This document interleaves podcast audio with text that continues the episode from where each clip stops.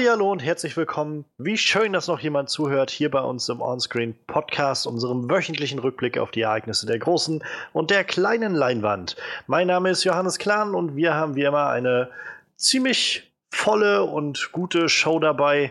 Und wir wollen heute reden über What Happened to Monday, dem neuen Film mit Naomi Rep Place, Replace. Ähm, wie, mal gucken, ob wir uns heute noch einig werden, wie man diesen Namen aussprechen soll. Außerdem Trailer ohne Ende. Vor allem an der Marvel-Front ist viel passiert. Black Panther gibt es den ersten offiziellen Trailer. New Mutants gibt es den ersten offiziellen Teaser. Und jenseits davon, auch mit etwas Verspätung, aber wir wollen trotzdem drüber reden, der erste Trailer zu Pacific Rim Uprising. Und wir machen das wie immer zu dritt. Das übliche Panel ist da, unser Talking Head on Walking Dead. Nicht mal mehr eine Woche noch, meine ich, oder? Ich habe das Datum schon wieder vergessen. Ich meine am 22., 22., 23. glaube ich. Also ich glaube 22. startet die in Amerika und dann am 23. müsste sie in Deutschland irgendwo verfügbar sein. Genau, ist diesen Sonntag. Tja, also, Mensch, ja, hallo. und unser Talking Head on Walking Dead, Manuel ist da. Nee, das hast du gerade schon mal bei Frederik gesagt. Naja, ich meine unser Horror-Expert. Das, das, von uns ist eigentlich das nicht sagt, Talking Head on das, Walking Dead. Das sagt sich immer so schön. Das, das ist so, so ein schöner Titel. Ja, das, das, rutscht einfach so raus. Ja, genau. Ist so. Der, unser Horror-Experte Manuel ist natürlich auch da. Hallöchen, ja, ich äh, ziehe vielleicht sogar mit Freddy gleich. Ich bin mir noch nicht so sicher, weil äh, auf Netflix kommt tatsächlich gerade die, wo, was war die Staffel davor, die siebte oder so? Die müsste jetzt irgendwann starten. Ist die siebte, ja. Ja, die, die kommt nämlich jetzt auf Netflix. Und äh, dann bin ich ja auch fast auf demselben Stand wie du. Mhm. Äh, ich, Begeisterung. naja, ich, äh, definiere auf demselben Stand. Ich meine, wie involviert bist du denn mit den Charakteren in der in The Walking Dead und äh, wie, geht, wie nah geht dir das alles? Andersrum, wie, wie gut findest du auf einer Skala von 1 bis 10 Rick? ich finde ich find Rick, ziemlich, find Rick ziemlich nervig. Tja, damit wirst du dann, glaube ich, nie mit mir gleichziehen. Das ist jetzt so, fuck you, man! Ey, du bist kein echter Walking Dead Fan. Das ist offline gegangen. Was? User left the channel. ja, aber also das ist noch etwas Zeit bis dahin. Mal gucken, was wir dann so machen zu Walking Dead oder ob wir da was machen. Irgendwas machen wir bestimmt. Ähm, aber so wollen wir heute losstarten und jetzt fangen wir gleich an mit unseren Highlights der Woche. Das heißt, wir wollen in die eben genannten Trailer ein bisschen reingucken und ein bisschen drüber reden, was wir davon halten. Und danach geht es dann zur Review von What Happened to Monday. Und wer jetzt keine Lust hat, uns über die Trailer von New Mutants, Black Panther und Pacific Rim Uprising reden zu hören, der kann direkt springen zur Review. Die beginnt nämlich bei eine Stunde, 22 Minuten und 53 Sekunden. Und damit haben wir den ganzen Orga-Kram weg. Lasst uns anfangen. Nee, eine Sache noch. Ich äh, merke an, dass ich nach den Highlights der Woche äh, verschwinde. Ich habe tatsächlich nicht die Möglichkeit gehabt, diesen Film im Kino zu sehen und hm. möchte mir diesen Spaß nicht entgehen lassen. Ich hoffe ja, dass Netflix bei uns auch genauso schnell ist wie bei den Amis. Vielleicht kann ich ihn dann nächste Woche schon bei Netflix gucken. Nee, aber bei Spaß beiseite. Ich konnte tatsächlich nirgendwo gucken bei uns. Äh, ich habe zwei Kinos in der Nähe. Kein Kino wollte ihn zeigen. Also das eine Kino ist eigentlich ziemlich Horrorfilm äh, unfreundlich. Da habe ich mir schon fast gedacht, dass sie es vielleicht nicht zeigen, aber das andere ist da eigentlich eher relativ locker, aber irgendwie nichts. Gar nichts. Manchmal, manchmal ist es nicht so. Also, wenn ihr zwar keine Lust auf News habt, aber trotzdem eure wöchentliche Portion Manuel haben wollt, dann solltet ihr jetzt dranbleiben. Ja. Denn wir fangen jetzt nämlich an mit unseren Highlights der Woche. Highlights der Woche. Ja, so viele, so viele Trailer. Ähm, ich würde sagen, wir gucken, dass wir uns so ein bisschen chronologisch vorarbeiten und einer dieser Trailer liegt halt schon am längsten an. Deshalb fange ich jetzt einfach mal direkt an mit dem ersten vollen Trailer zu Pacific Rim Uprising. Ähm, ja, wir haben damals noch, ich glaube, eine Woche bevor der Trailer äh, ja, veröffentlicht wurde, haben wir noch über diese ersten paar Bilder geredet und die Poster. Und äh, wer sich daran erinnert, ich war etwas zurückhaltender an meiner Meinung dazu und hatte mir das Recht vorbehalten, den ersten Trailer abzuwarten, bevor ich irgendwas, also mich auf irgendwas einlasse davon. Ähm, ja, und der erste Trailer ist jetzt da. Äh, in den Hauptrollen der Film John Boyega aus Star Wars Force Awakens und Scott Eastwood, den ich bisher nur in Fast and Furious 8 gesehen habe. Hm, naja, ähm, der, der Regisseur des Ganzen ist Stephen S. D. Knight, der Showrunner der ersten Staffel Daredevil. Und ja, ja. ich, um ehrlich zu sein, ich habe immer weniger Interesse, diesen Film zu sehen. Oh. Ähm, ich finde, also für mich strahlt dieser Trailer eine Menge, eine ganze Menge Transformers aus und mit einer ganz, ganz ungünstigen Mischung von, äh, von Independence Day 2. Also ich, ich, keine Ahnung, ich habe das Gefühl, es sieht oft sehr fake aus. Also diese Shots, wenn, wenn diese Power Rangers Squad irgendwie da alle in der Stadt stehen. Das sieht halt aus wie aus einem Videospiel. Ähm, ja, keine Ahnung. Diese, der ganze Plot klingt für mich sehr nach dem, was, ich, was wir vor, äh, vor einem Jahr bei, bei Independence Day 2 gesehen haben. Von wir dachten, wir hatten den Krieg eigentlich gewonnen und jetzt eine gewisse Jahreszahl später kommen sie aber wieder, noch stärker als vorher. Und wir müssen noch mehr und noch größer alles machen.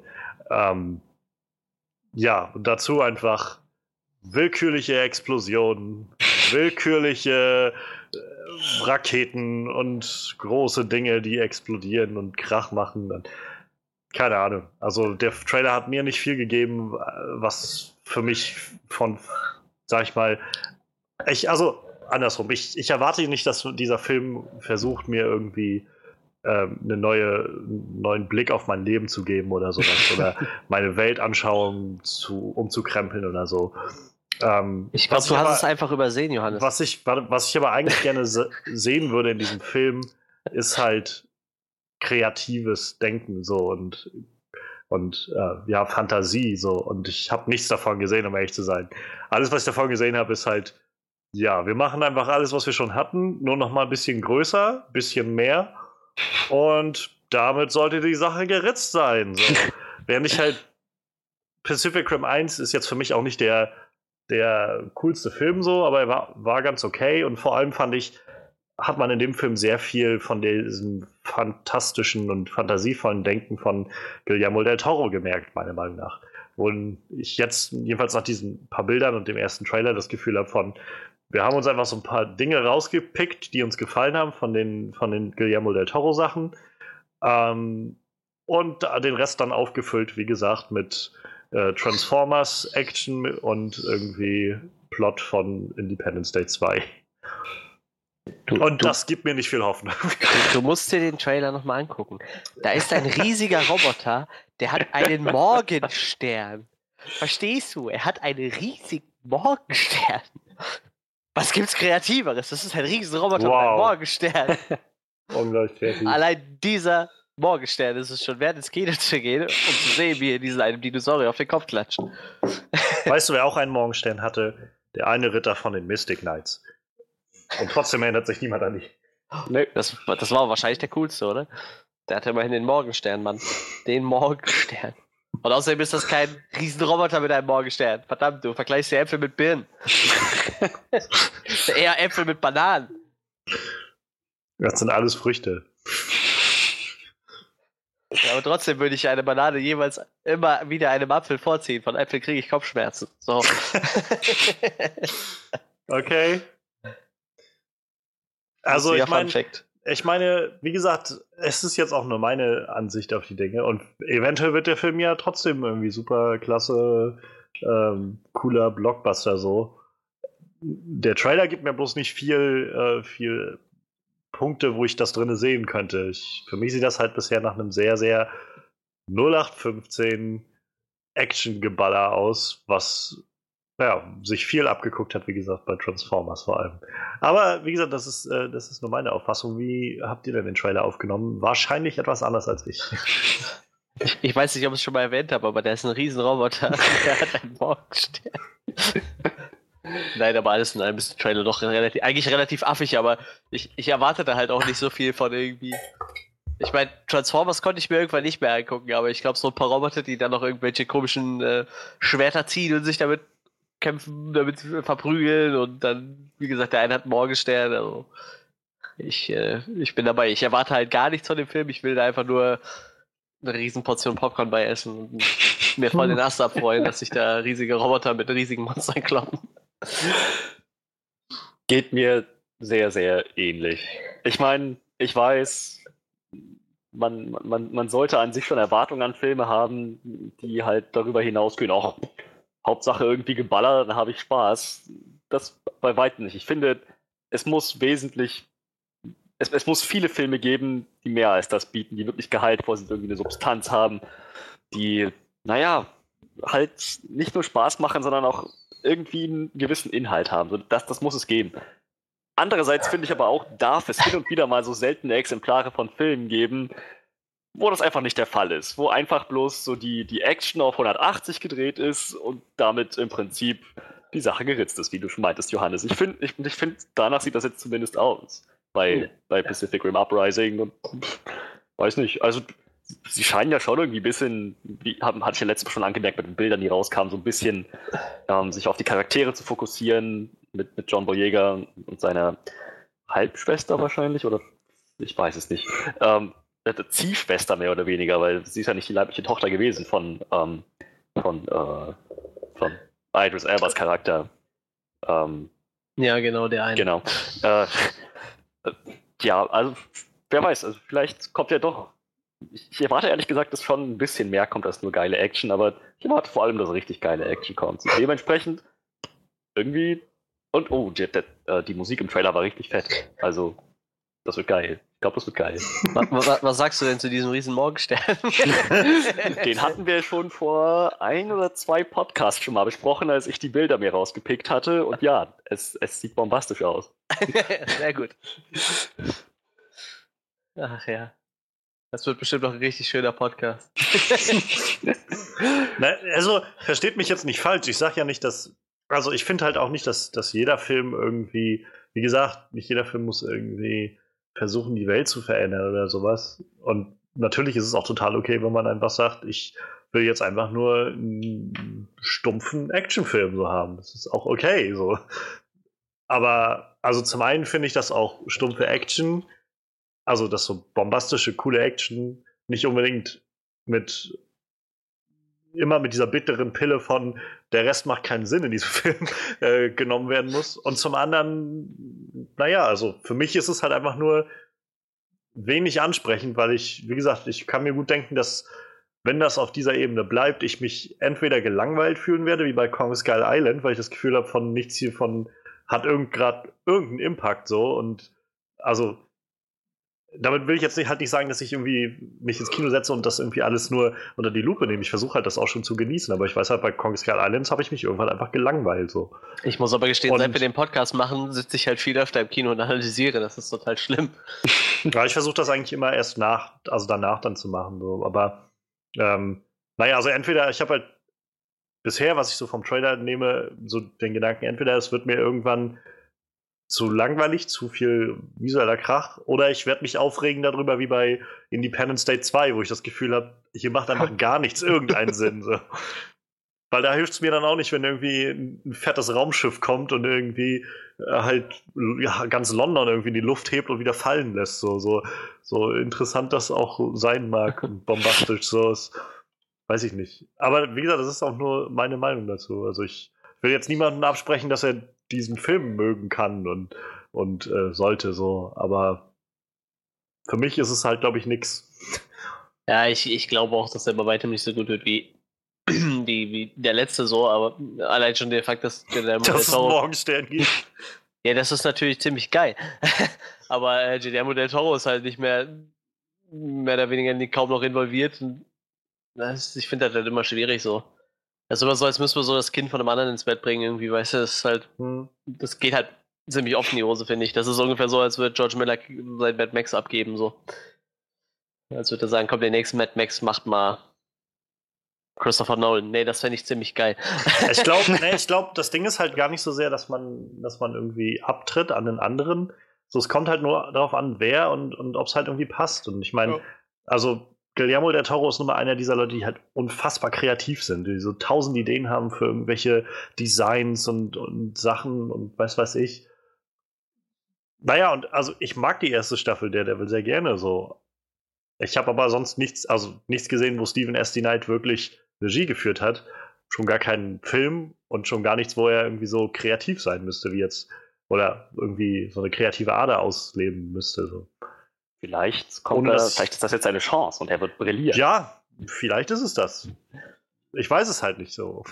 Aber also genau das ist halt der Punkt. Also äh, zu, jetzt auch noch zu den Bildern, die ich gesehen habe, die, wie gesagt, also man hätte diese ganzen Roboter und, und, äh, und die ganzen, äh, also nicht Roboter, ja, ich habe es verstanden. Es sind Jäger mit Menschen drin, aber man hätte diese ganzen Jäger und die ganzen Kaijus einfach austauschen können durch, äh, durch Autobots und äh, Decepticons und dann hättest du halt einfach einen Transformers-Trailer gehabt. So. Hätte es halt jetzt nicht viel Unterschied gegeben. ähm, und dazu kommt halt der Regisseur, von dem ich halt einfach nicht weiß. So. Das ist halt so eine. Hm. Wäre da jetzt ein Name drauf gewesen, wie, weiß ich, äh, wie jetzt halt Ryan Johnson oder sowas, der jetzt gerade den neuen Star Wars-Film macht und irgendwie Looper gemacht hat vorher oder sowas. Und so, wo, wo ich das Gefühl habe von, okay, da ist jemand, der das irgendwie handeln kann. Oder wie Taika Waititi, der jetzt den neuen Torfilm gemacht hat. So, dann hätte ich halt schon mehr Vertrauen da rein. Also dann hätte ich auch mehr Grund nochmal zu sagen, vielleicht ist dieser Trailer auch einfach nur schlecht geschnitten für mein Empfinden. Aber so habe ich jetzt irgendwie wenig Anhalt, mich um irgendwas davon zu kümmern. So. Und äh, und so schön, was du schon meintest, Freddy, so schön der Gedanke auch ist, dass sie irgendwie die Charaktere weiter ausführen. Wie oft sagen sie das irgendwie bei Filmen so von wegen, oh, ich fand es so schön, endlich mal auch in die Tiefe zu gehen zu können bei diesem Charakter oder sowas. Und dann hast du irgendwie so drei Szenen, wo er irgendwie sagt, ich bin traurig und eigentlich bin ich aber böse und eigentlich aber auch nicht. So. Also da bin ich halt auch mal vorsichtig, das dann so zu nehmen, als jetzt wird das wirklich äh, so eine emotionale Geschichte irgendwie, die uns mitnimmt auf diese Charakterreise von dem oder so. Ich, ich finde es gerade total interessant, dass äh, John Boyega scheinbar mit Star Wars da doch genug Geld gemacht hat, dass er bei dem Film Co-Produzent sein durfte. Ich glaube, da musst du dich ja schon ein bisschen für einkaufen, so. Aber scheinbar hat er die Kohle schon. Cash Money. Naja, war ja auch vorher schon ein bisschen Schauspieler. Aber ja, interessant. Ja. Generell, ich, ich frage mich, was das, also, was das gekostet haben wird, dieses ganze Projekt wieder, wieder aus dem Boden zu heben, so, weil letztendlich war das ja lange Zeit tot, so das Projekt. Also es gab ja mhm. dann keinen, gab ja niemanden, der das irgendwie übernommen, übernehmen wollte. So. Und ich glaube, die haben noch, ich meine, sie haben das Studio nochmal gewechselt. Bin mir jetzt nicht ganz sicher. Ich glaube, der erste Pacific Rim war bei einem anderen Studio und dann wurden die Rechte nachher von irgendwem anders aufgekauft oder sowas. Und ja, Legendary hängt als Produktionsfirma aber noch mit drin. Das waren die Hauptproduzenten vom ersten. Also die sind noch mit dabei. Und Distribution war damals Warner Brothers. Warner Brothers. Und jetzt Universal, okay. Ja, genau, das war das nämlich. Ja. Von Warner zu Universal wurden die, genau, die Verleihrechte, das war das. Aber ja, also ich weiß halt noch, dass es irgendwie erst lange Zeit hieß, ah, hier Guillermo del Toro wird dann zurückkommen, aber dann war ja der, der auch nicht so erfolgreich, wie sie sich das erhofft hatten. Der, ähm, der erste, erste Teil. Ja. Also er war halt, glaube ich, ganz okay, aber halt naja, war halt ein hohes Budget und ja, nicht das eingespielt, was sie sich erhofft haben. Und war ja lange Zeit irgendwie tot, der Film. Und irgendwie kam auf wer auf die Idee und hat gesagt, nee, wisst ihr was? Wenn wir das jetzt mehr wie Transformers machen, dann wird das bestimmt viel Geld einspielen. Also sollten wir das tun. Ja, das wäre tatsächlich sehr bitter. Also bei einem Budget von 190 Millionen hat der erste 411 Millionen eingespielt. Mhm. Also er wird wohl im Plus gelandet sein, aber nicht so ein dickes Plus. Weiß ja, nicht, nicht das, was sie sich mit so einem, nicht ja, das, was klar. sie sich halt mit einem, mit einem Blockbuster so versprochen haben. Ist auch einer von den schlecht bewertetsten Filmen von Guillermo del Toro so. Ja, ich glaube, die Meinungen sind auch recht gespalten zu dem Film. Ja. Es gibt halt die Leute, die sagen, das ist halt, das ist halt irgendwie ein cooler Kaiju-Film, so genau das, was Guillermo del Toro machen wollte. Und dann gibt es halt Leute, die sagen, ja, es ist irgendwie ein schlechter Abklatsch von so diesen wirklichen Kaiju-Filmen und äh, hat so diese Allüren von, von, weiß ich, auch Independence Day 1, irgendwie diese Rede von Pentecost, ja, ja. die er da führt und so. Ich mochte halt so diese ganzen Nebencharaktere in dem ersten Teil total gerne. Hier so Ron Perlmans Charakter, der dann so mit, mit Kaiju-Überresten handelt und dann die zwei Ärzte und so. Das fand ich echt ziemlich nett. mal gucken. Sind die nicht auch beide wieder da? Hat man die nicht beide im Trailer gesehen? Äh, den einen Arzt auf jeden Fall. Rod Perlmans Charakter haben auf jeden Fall nicht. Bei dem anderen bin ich mir naja, gar nicht sicher. Da bin ich mir gerade gar nicht sicher. Also ich meine halt, äh, doch, Dr. Herman Gottlieb und Dr. Newton ja, Geisler, die beiden, ja, ja und die waren ja. beide zu sehen. Das heißt, der eine, der gestorben ist, scheinbar bringen sie ihn ja dann auch wieder. Das stimmt allerdings. Auch schon immer eine gute, ein gutes Zeichen. Oh, das stimmt allerdings. Das ist natürlich bitter. Und wie gesagt, also interessant finde ich halt bei, bei IMDb zum Beispiel ist Scott Eastwood gleich als erster Charakter aufgeführt. Also spielt irgendwie Nate Lambert oder so. Man hört ihn nicht einmal reden in dem ganzen Trailer.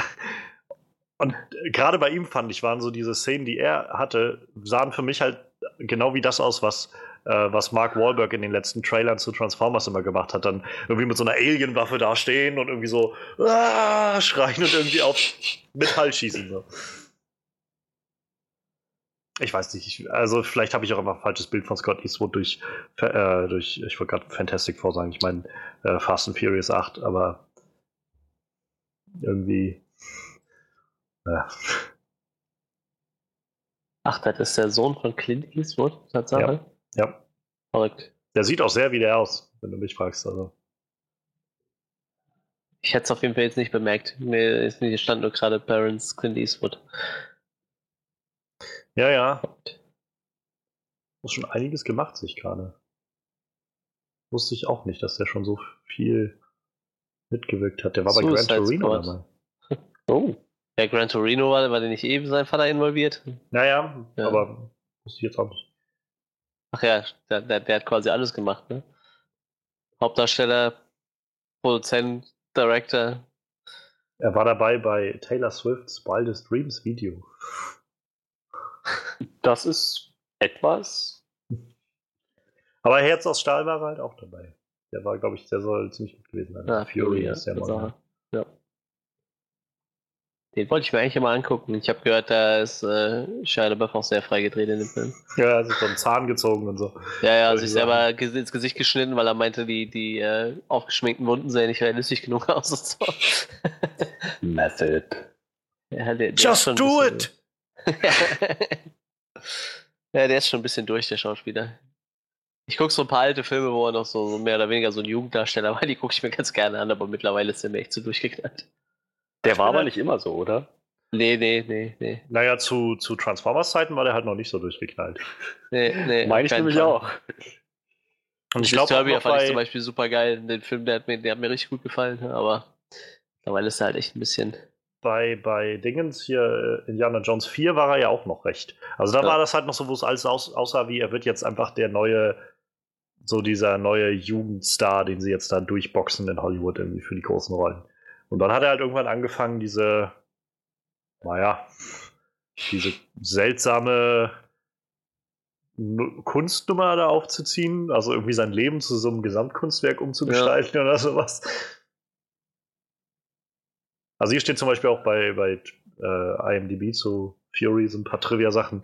Während des Films sind wohl Brad Pitt, Shia LaBeouf und Scott Eastwood auch äh, fast in einen echten Kampf miteinander geraten vor der Kamera.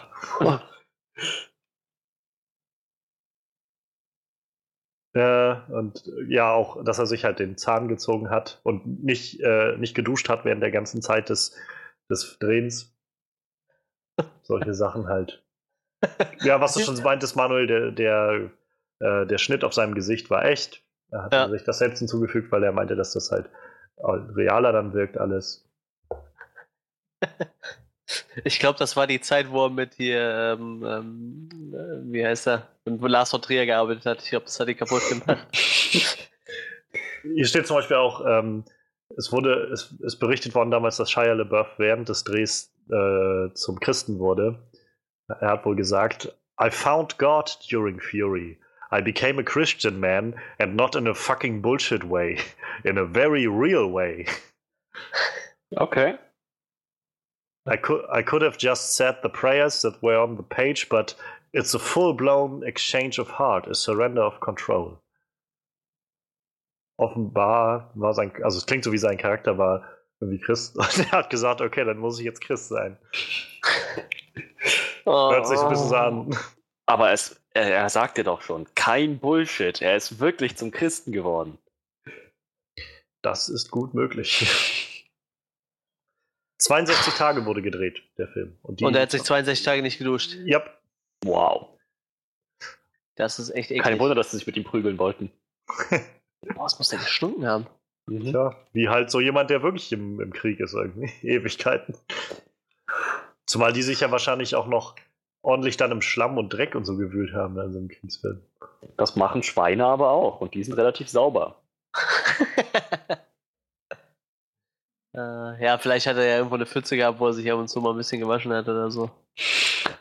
so Loophole. Es ist keine Dusche, also ist es nicht Duschen. Äh, naja. Ja, so viel zu Shia LaBeoufs Ausflug in Fury. Vielleicht dezent abgedriftet. Vielleicht hätten sie Shia LaBeouf auch einfach für Pacific Rim Uprising holen sollen. Die Hauptrolle. Ja, ich weiß nicht, Manuel, du hattest, glaube ich, angefangen, so deine Gedanken zu teilen, bis wir irgendwie wieder abgeschwiffen sind. Ich weiß aber nicht mehr wozu. Waren wir noch bei dem Trailer? Wir waren noch Hab bei noch Pacific Rim Uprising. Du warst gerade dabei, nochmal auszuführen, dass du den ersten ganz cool fandest und. Äh, Achso, ja, ja, ja, ja. Ja, ich fand, wie gesagt, ich fand in erster Linie halt auch viele, viele von den Nebencharakteren total gut und interessant halt. Äh, Ron Perlmans Charakter war halt einfach nur so ein, eine coole Sau, so, so ein Ron Perlman-Charakter halt irgendwie. Ich weiß, den kannst du eigentlich in jedem Film einfach nur hinstellen und er sagt dann einfach in seiner tiefen Stimme irgendeinen coolen Satz. So, das, das würde jeden Film aufwerten, glaube ich. Mach die scheiß Kamera aus.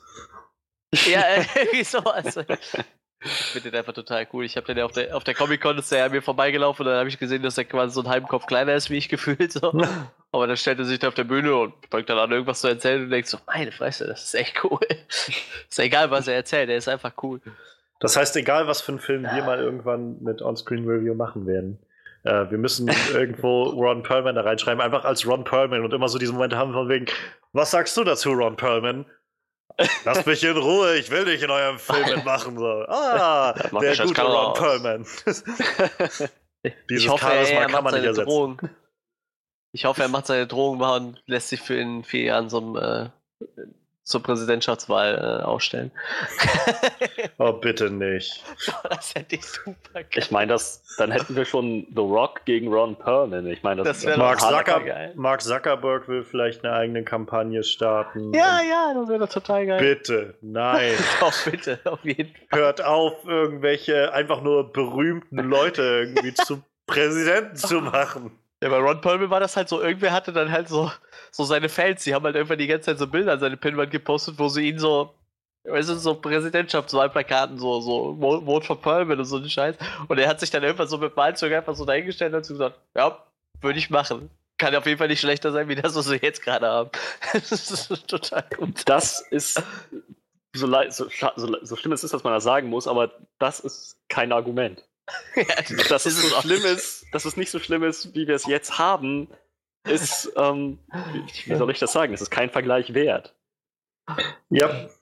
Oh, November, 9. November das ist, 2006. Das würdest du sagen? Palmen oh, nee, okay, ja, was? Am 9. Äh, November hat er das auf seiner Facebook-Seite bekannt gegeben, dass er gerne für die Präsidentstelle naja, das war 2020 ja äh, Tag nach der Wahl. ja. Ach, schön. Ich fände es auf jeden Fall lustig, wenn der da steht und eine Rede hält. Ich würde ihm einfach nur die ganze Zeit zuhören. Sein ganzer Wahlkampf nur in Hellboy-Kostüm. Ja, irgendwie sowas. Oder in so, so einer Sons of Anarchy-Kluft oder so. So mit Lederjacke und kommt so mit dem Motorrad angefahren. ja, genau, machen wir doch einfach aus einem Präsidentschaftsrennen einfach eine Wrestling-Veranstaltung. Leute kommen mit Motorrädern auf die Bühne gefahren. Ganz ehrlich, dann sind wir bald bei Idiocracy bei dem Film. Ja, das wäre doch total geil. Da kommst du so Rock an und, und stellt sich erstmal so dahin und macht so diesen Move mit seiner Augenbraue, wenn er da so steht und erstmal so das Publikum ankommt und sagt dann, if you smell what the Rock is cooking oder so. Das wäre doch total gut.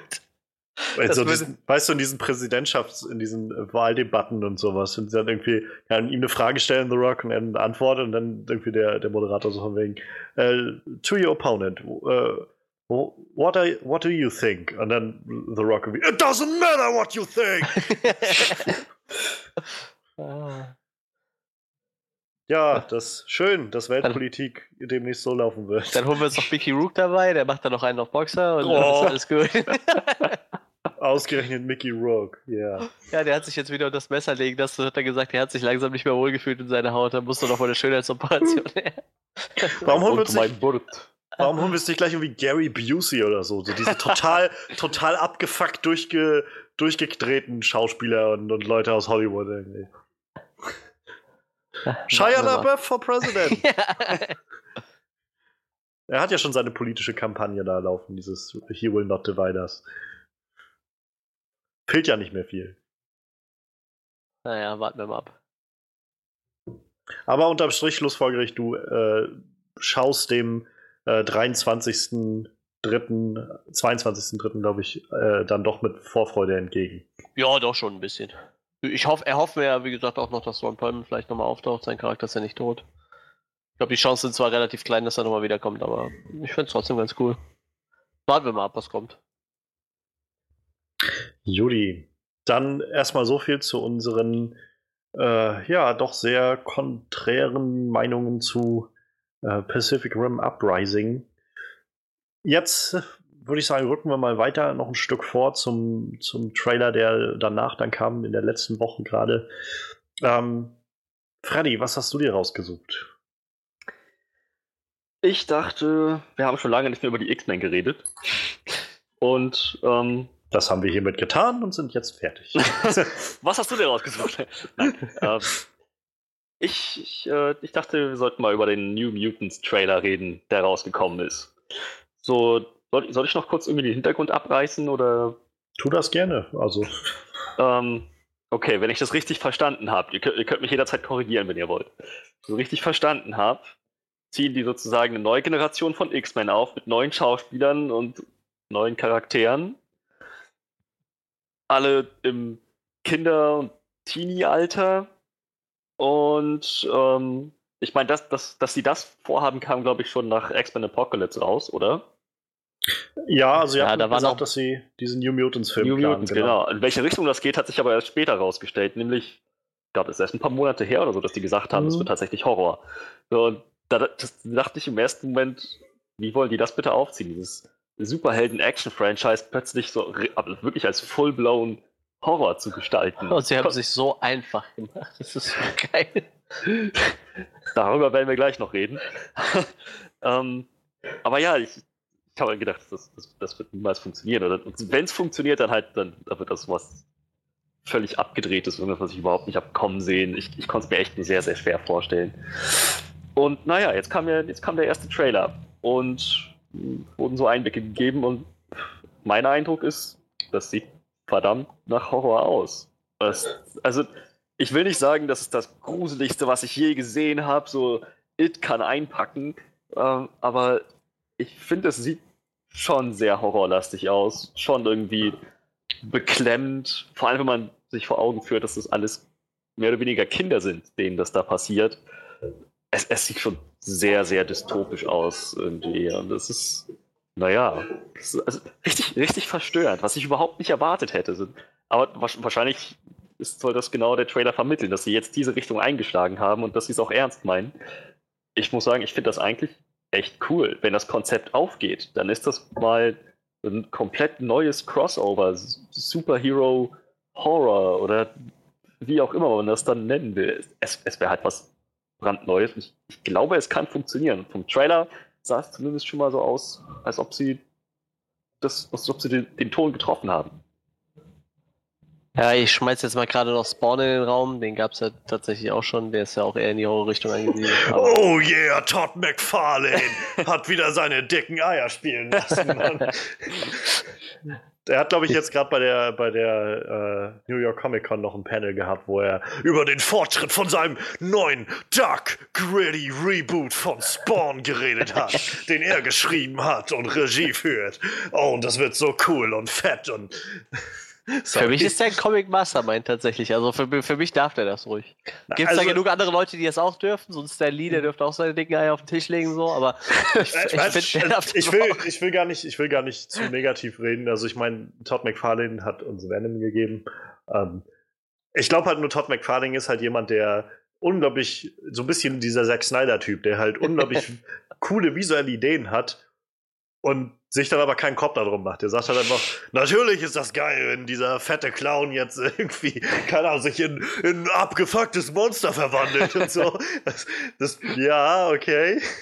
Oder keine Ahnung, da muss das halt Flammen, müssen da Flammen aus den Augen kommen oder so, einfach nur weil es cool aussieht. So. Und das ist halt nicht verkehrt, aber ich glaube, manchmal hackt es dann so ein bisschen an den, an den tieferen Sachen und naja bin gespannt, wo das halt hinführt, weil er ja, glaube ich, bei diesem neuen Spawn-Film auch Regie führt. Und Ach, wegen mir kann er da alles machen, das ist mir total egal. Ich vertraue den da blind. Ich habe die, die, weiß ich nicht, so die ersten 40 Comics gelesen oder so. Absolut geil. Kann er wegen mir genauso umsetzen. Finde ich total gut. Ich meine, äh, gelesen zu haben, dass er sich damals auch noch sehr, sehr so immer da ein bisschen damit gelobt hat, dass er so von wegen, ja, und damals an den Anfang 90ern hab, war ich dann auch einer der ersten, die dann so einen, so einen Schwarzen zu einer Hauptfigur gemacht haben. So, naja, Spawn war irgendwie sehr verbrannt, so im Gesicht. Also, der war halt ursprünglich schwarzer Charakter, aber der war halt ja, so verbrannt im Gesicht, dass du das auch nicht gesehen hast und das auch irgendwie keine Rolle gespielt hat. So. Spielt ja eh nicht, der hat die Maske eh fast, fast im, eben, selbst wenn der schwarz gewesen wäre, hättest du es nicht gesehen, weil die hat, ich würde sagen, so 99,9% der Comics die Maske auf. So. Ja. Das ist eigentlich total egal, wie der da drunter aussieht, aber. Naja. Ja. Egal, back to uh, New Mutants, würde ich sagen. Ja. Ähm, was war dein Punkt? Dass sie es einfach sich sehr einfach gemacht haben, äh, da draußen Horrorfilm zu machen. Also, ich finde, also, äh, sonst führ noch weiter aus. Ich, äh, also ja, aus, ich glaube, das, das aus, ausgehend von der äh, Prämisse, dass man ja so gesagt hat, wow, Horrorfilm im äh, Comic-Universum, krass, wie wird das funktionieren und gerade im X-Men-Universum. Da nimmst du halt den, eins, den, den Mutant, der die Fähigkeit hat, die Ängste der Menschen als Illusion erscheinen zu lassen, so, das macht es natürlich echt einfach, eine Horrorstory zu stricken um so einen Film. ich dachte halt auch erst, wie funktioniert das so? Ich kannte den Charakter halt noch vorher nicht, nur ich habe mir dann irgendwann so, so die, die, die äh, Mutanten halt angeguckt, die drin vorkommen, so, Mirage, kann die Ängste und Wünsche von den Personen in Illusionen umwandeln müssen, dachte, das habt ihr jetzt echt geschickt eingefällt. So. Ihr habt es naja. euch echt einfach gemacht. Ist ja nicht gesagt, dass das tatsächlich das einzige Horrorelement sein wird. Nee, aber ich gehe davon aus, darauf bauen, bauen diese ganzen Schreckmomente, die man gesehen hat, mit diesen Händen und, und, so, die aus der Wände kommen und so, das wird, das wird mit Sicherheit sie verursachen. So. Also ich gehe davon aus, sie ist da irgendwie ein bisschen am Durchdrehen in ihrer Anstalt oder wo die da sind. Das ist eine ziemlich spezifische Angst. Ich habe Angst davor, dass eine Waschmaschine von innen in Flammen aufgeht und eine Hand von innen gegen das nee, Glas Nee, nee, nee, nee, da ist ja ein anderer Mutant eingesperrt. So. Wenn du dir die anderen Mutanten anguckst, dann weißt du, dass da einer ist, der auch Sonnenenergie in, äh, so umwandeln kann und sich halt auch quasi in Flammen stecken kann. Also das ist, da ist einfach nur ein anderer Mutant eingesperrt. Das ist trotzdem ganz schön, ganz schön verstörend. Ja, klar ist das verstörend, aber wie gesagt, also äh, man kann nicht so viel Zeit einfach machen. Ja, wie gesagt, für mich war es nicht verstörend, also von daher. Ja, ich glaube, wir können diese Diskussion an dieser Stelle haben. also ich, ich finde, also ich finde halt, ich, ich habe, ich weiß nicht, wo ich da anfangen soll. Das ist so, ich bin sehr hin und her gerissen bei diesem Trailer. Auf der einen Seite finde ich halt ähnlich wie Manuel, dass sie irgendwie ganz offensichtlich das gemacht haben. Also das Ding sieht halt einfach aus wie ein 0815 Horrorfilm, so Trailer. Also, außer dass sie halt Mutant irgendwo mal sagen. So. Ansonsten ist es halt so eigentlich nur Klischees, die ich so aus, aus Horror-Stories kenne, so irgendwie diese, diese creepige psychiatrische Anstalt oder was das da ist, irgendwie. Dann, dann diese Shots, die alle so aus Horrorfilmen wirken, mit den Grabsteinen am Anfang und keine Ahnung, Dinge, die aus der Wand kommen und äh, was, ja, diese, diese Jumpscares mit der Waschmaschine und so. Und ähm, und auch dieses komische Viech mit dieser Smiley-Maske auf und sowas. Das ist halt alles, wo ich so denke, das, das wirkt halt einfach wie ein Horrorfilm, also wie so ein typischer Horrorfilm-Trailer. So wie, wo ich, wenn ich den, wenn ich da jetzt nicht wüsste, dass das irgendwas mit Mutanten zu tun hat und sie das irgendwie an einer Stelle mal sagen, so Mutanten, würde ich jetzt nicht drauf kommen, dass das irgendwas mit Mutanten zu tun hat. Und dann würde ich halt wahrscheinlich denken, oh, das ist so ein typischer B-Movie-Horrorfilm irgendwie von einer Gruppe von Teenagern, die irgendwie in so einer Anstalt steckt und da passieren jetzt irgendwie übernatürliche Dinge oder so. Aber ich wollte gerade sagen, ich hätte ich, auch noch so eine Arme. Ich glaube, man kann tatsächlich eine sehr interessante Geschichte damit erzählen. Gerade mit den X-Men ähm, ist es so, wo ich jetzt auch denke, ich erwarte vielleicht auch gar keinen wirklichen Horrorfilm damit. Also ich meine, dass sie jetzt weit in die Horrorrichtung gehen, ist klar geworden. Mhm. Ich glaube, dafür dient auch dieser Trailer bloß, um uns zu, um mal so ja, ein Statement einfach nur zu setzen. Ja. Leute, ähm, wir haben immer, wir haben in den letzten Monaten gesagt, wir arbeiten daran, das Ganze als Horrorfilm zu machen. Gerade von Josh Boone, also als es hieß ja damals dann New Mutants wird gemacht, dann haben sie den Josh Boone als, äh, als Regisseur äh, bekannt gegeben und dann meinten dann viele, okay, der ist der Regisseur von Das Schicksal ist ein mieser Verräter, dann wird das bestimmt so ein Young Adult Film und sowas und dann hieß es so, nee, nee, Pustekuchen, wir machen hier einen waschechten Horrorfilm draus. Und naja, ich meine, Fox wird sich wahrscheinlich auch bestärkt gefühlt haben durch ihre Erfolge in den letzten Jahren und gesagt haben, na klar, dann machen wir das. Und ich glaube, dazu diente der Trailer einfach nur zu sagen, wir haben gesagt, das wird ein Horrorfilm und ja, es wird ein Horrorfilm indeed. Und äh, das ist schon mal eine gute Sache so. Finde ich. Das ist gerade das, wovon wir immer reden in den äh, letzten Jahren, auch mit Logan, mit Deadpool und es, und auch mit den Marvel-Filmen, also die von Disney gemacht werden, werden, wo wir mal mitkriegen von jedem Film, geht es in eine andere Richtung irgendwie, wo wir Spider-Man Homecoming jetzt einen Coming-of-Age-Film hatten. Und ja, mit, mit äh, hier, na, Doctor Strange irgendwie als diesem Psycho, ja, Psychedelic, leicht Horrorfilm irgendwie auch. Und also, das sind also Sachen, wenn wir nicht dahin kommen wollen, dass halt diese ganzen Comicbuchfilme alle nur noch 0815 sind, dann müssen wir halt neue Arten und Weisen austesten, was man damit machen kann. Und insofern finde ich das wieder sehr spannend, dass sie halt einen großen Schritt in diese Richtung gehen und sagen, eigentlich ist das ja auch, ein, also bietet gerade X-Men auch viel Material dafür, glaube ich, so dieses, was da mit den Kindern passiert, die auf einmal diese Fähigkeiten entwickeln, das einfach auch mal unter so einer ganz anderen äh, anderen Perspektive zu betrachten. Halt nicht von wegen, oh, das wäre cool, also als Zuschauer, dass du da sitzt und denkst, das wäre cool, wenn ich jetzt auch äh, als 14-Jähriger anfangen könnte, Feuer zu manipulieren mhm. oder so, sondern scheiße, Mann, das ist irgendwie wie der lebende Albtraum, der hier gerade wahr wird. Irgendwie Dinge um mich passieren, die ich nicht kontrollieren kann und Menschen sterben und so. Und also in dem Trailer wird es ja auch an der Einstellung von dieser Ärztin, glaube ich, gesagt, so dieses äh, Babyschlangen sind irgendwie am gefährlichsten, weil sie noch nicht wissen, ja. wie viel Gift sie ja. sollen und so ich glaube, das ist eine unglaublich interessante Art und Weise, sich dieser Sache zu nähern. Und ja, also insofern kann man nur sagen, Hut ab an, an Fox, die jetzt scheinbar so ein bisschen dieses, diese Nische aufgefüllt haben an, äh, an so kreativen anderen Comicbuchverfilmungen, die halt nicht, sag ich mal, wie Marvel immer mal so sagen, von Film zu Film, wir, wir testen mal so ein bisschen aus unsere Grenze, sondern die sagen halt, wir haben zwar unsere Haupt-X-Men-Filme, die laufen, aber dann hauen wir auch mal einen Deadpool raus, so, der halt völlig was anderes ist. Und wir hauen einen Logan raus, der auch was völlig anderes ist. Und jetzt halt New Mutants, wo sie auch sagen, scheinbar, wir können auch einfach sagen, ich, ich weiß es nicht, ich rate mal, dass er auch vielleicht ab 16 oder 18 wird oder so. Ähm, Horrorfilm. Aber jetzt nicht so, so ein, sag ich mal, Weichei-Horrorfilm, wo wir sagen, wir machen halt so Horror-Elemente, aber es dann ab 12, damit auch alle Familie das sehen kann, sondern nö, das ist halt wirklich einfach Horror. Und wie gesagt, Hut ab dafür, weil nur so kann man das Genre auch irgendwie vorantreiben. Ja, ich, ich äh, glaube noch nicht so dran, dass es so richtig krasser Horror wird, äh, trotz des Trailers, aber äh, ich finde es halt auch gut, dass äh, trotz dass der Film New Mutants ist, es nicht der ersten Linie darum geht, in dem Trailer direkt mal diese ganzen Mutanten zu spoilern und einfach nur die ganze Zeit irgendwelche CGI-Effekte reinzuballern halt, ne? Also mhm. Also ich sag mal, bis auf das man weiß, dass einer in Flammen aufgehen kann, ähm, weißt du ja im Trailer eigentlich gar nicht, was für Mutanten überhaupt drin vorkommen. Wie gesagt, ich habe mir jetzt durchgelesen, wer halt drin vorkommt, sonst wüsste ich halt auch nicht, dass Mirage halt diese Fähigkeit hat, da äh, Illusionen aus Ängsten äh, hervorzuheben, aber so, du guckst den Trailer, du weißt halt einfach gar nicht, was abgeht. So, du, du hast halt irgendwie noch nicht so das Gefühl, es ist eine Comic-Verfilmung und auch überhaupt keine, dass es mit Mutanten zusammenhängt halt. Ne? Mhm. Die wird zwar irgendwie suggestiert, dass die Kinder besonders sind, aber das ist halt nicht so wie bei den anderen X-Men-Trailer, wo du halt die ganze Zeit irgendwie schon so, dann springt man Wolverine durchs Bild oder äh, irgendwer schießt Laseraugen durch die Luft, äh, Laserstrahlen durch die Luft und im Endeffekt siehst du ja nur so Kinder, die ja scheinbar in einer Anstalt oder einem Krankenhaus zu sitzen scheinen und entweder alle ihre Ängste bekämpfen oder, oder Wahnvorstellungen haben. So nach dem Motto, so würde ich es jetzt interpretieren, wenn ich nicht gelesen hätte, was für Mutanten drin vorkommen. Ähm, ja.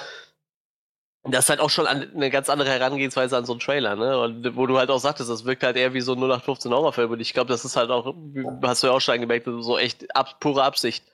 Einfach mal so zu zeigen, so, das, das wird wirklich ein Horrorfilm, aber und nicht den Fokus direkt auf, auf Mutanten und eine Comicverfilmung zu legen halt. Ne? Ich habe hier gerade noch ein, äh, ein, Zitat von, von Josh Boone, der halt vor kurzem gerade, also nachdem der Trailer rauskam, Interview geführt hatte mit IGN und da halt meinte, dass sie diesen Film als Beginn einer Trilogie planen und quasi diese gesamte Trilogie ihre eigenen Horrorfilme sein sollen.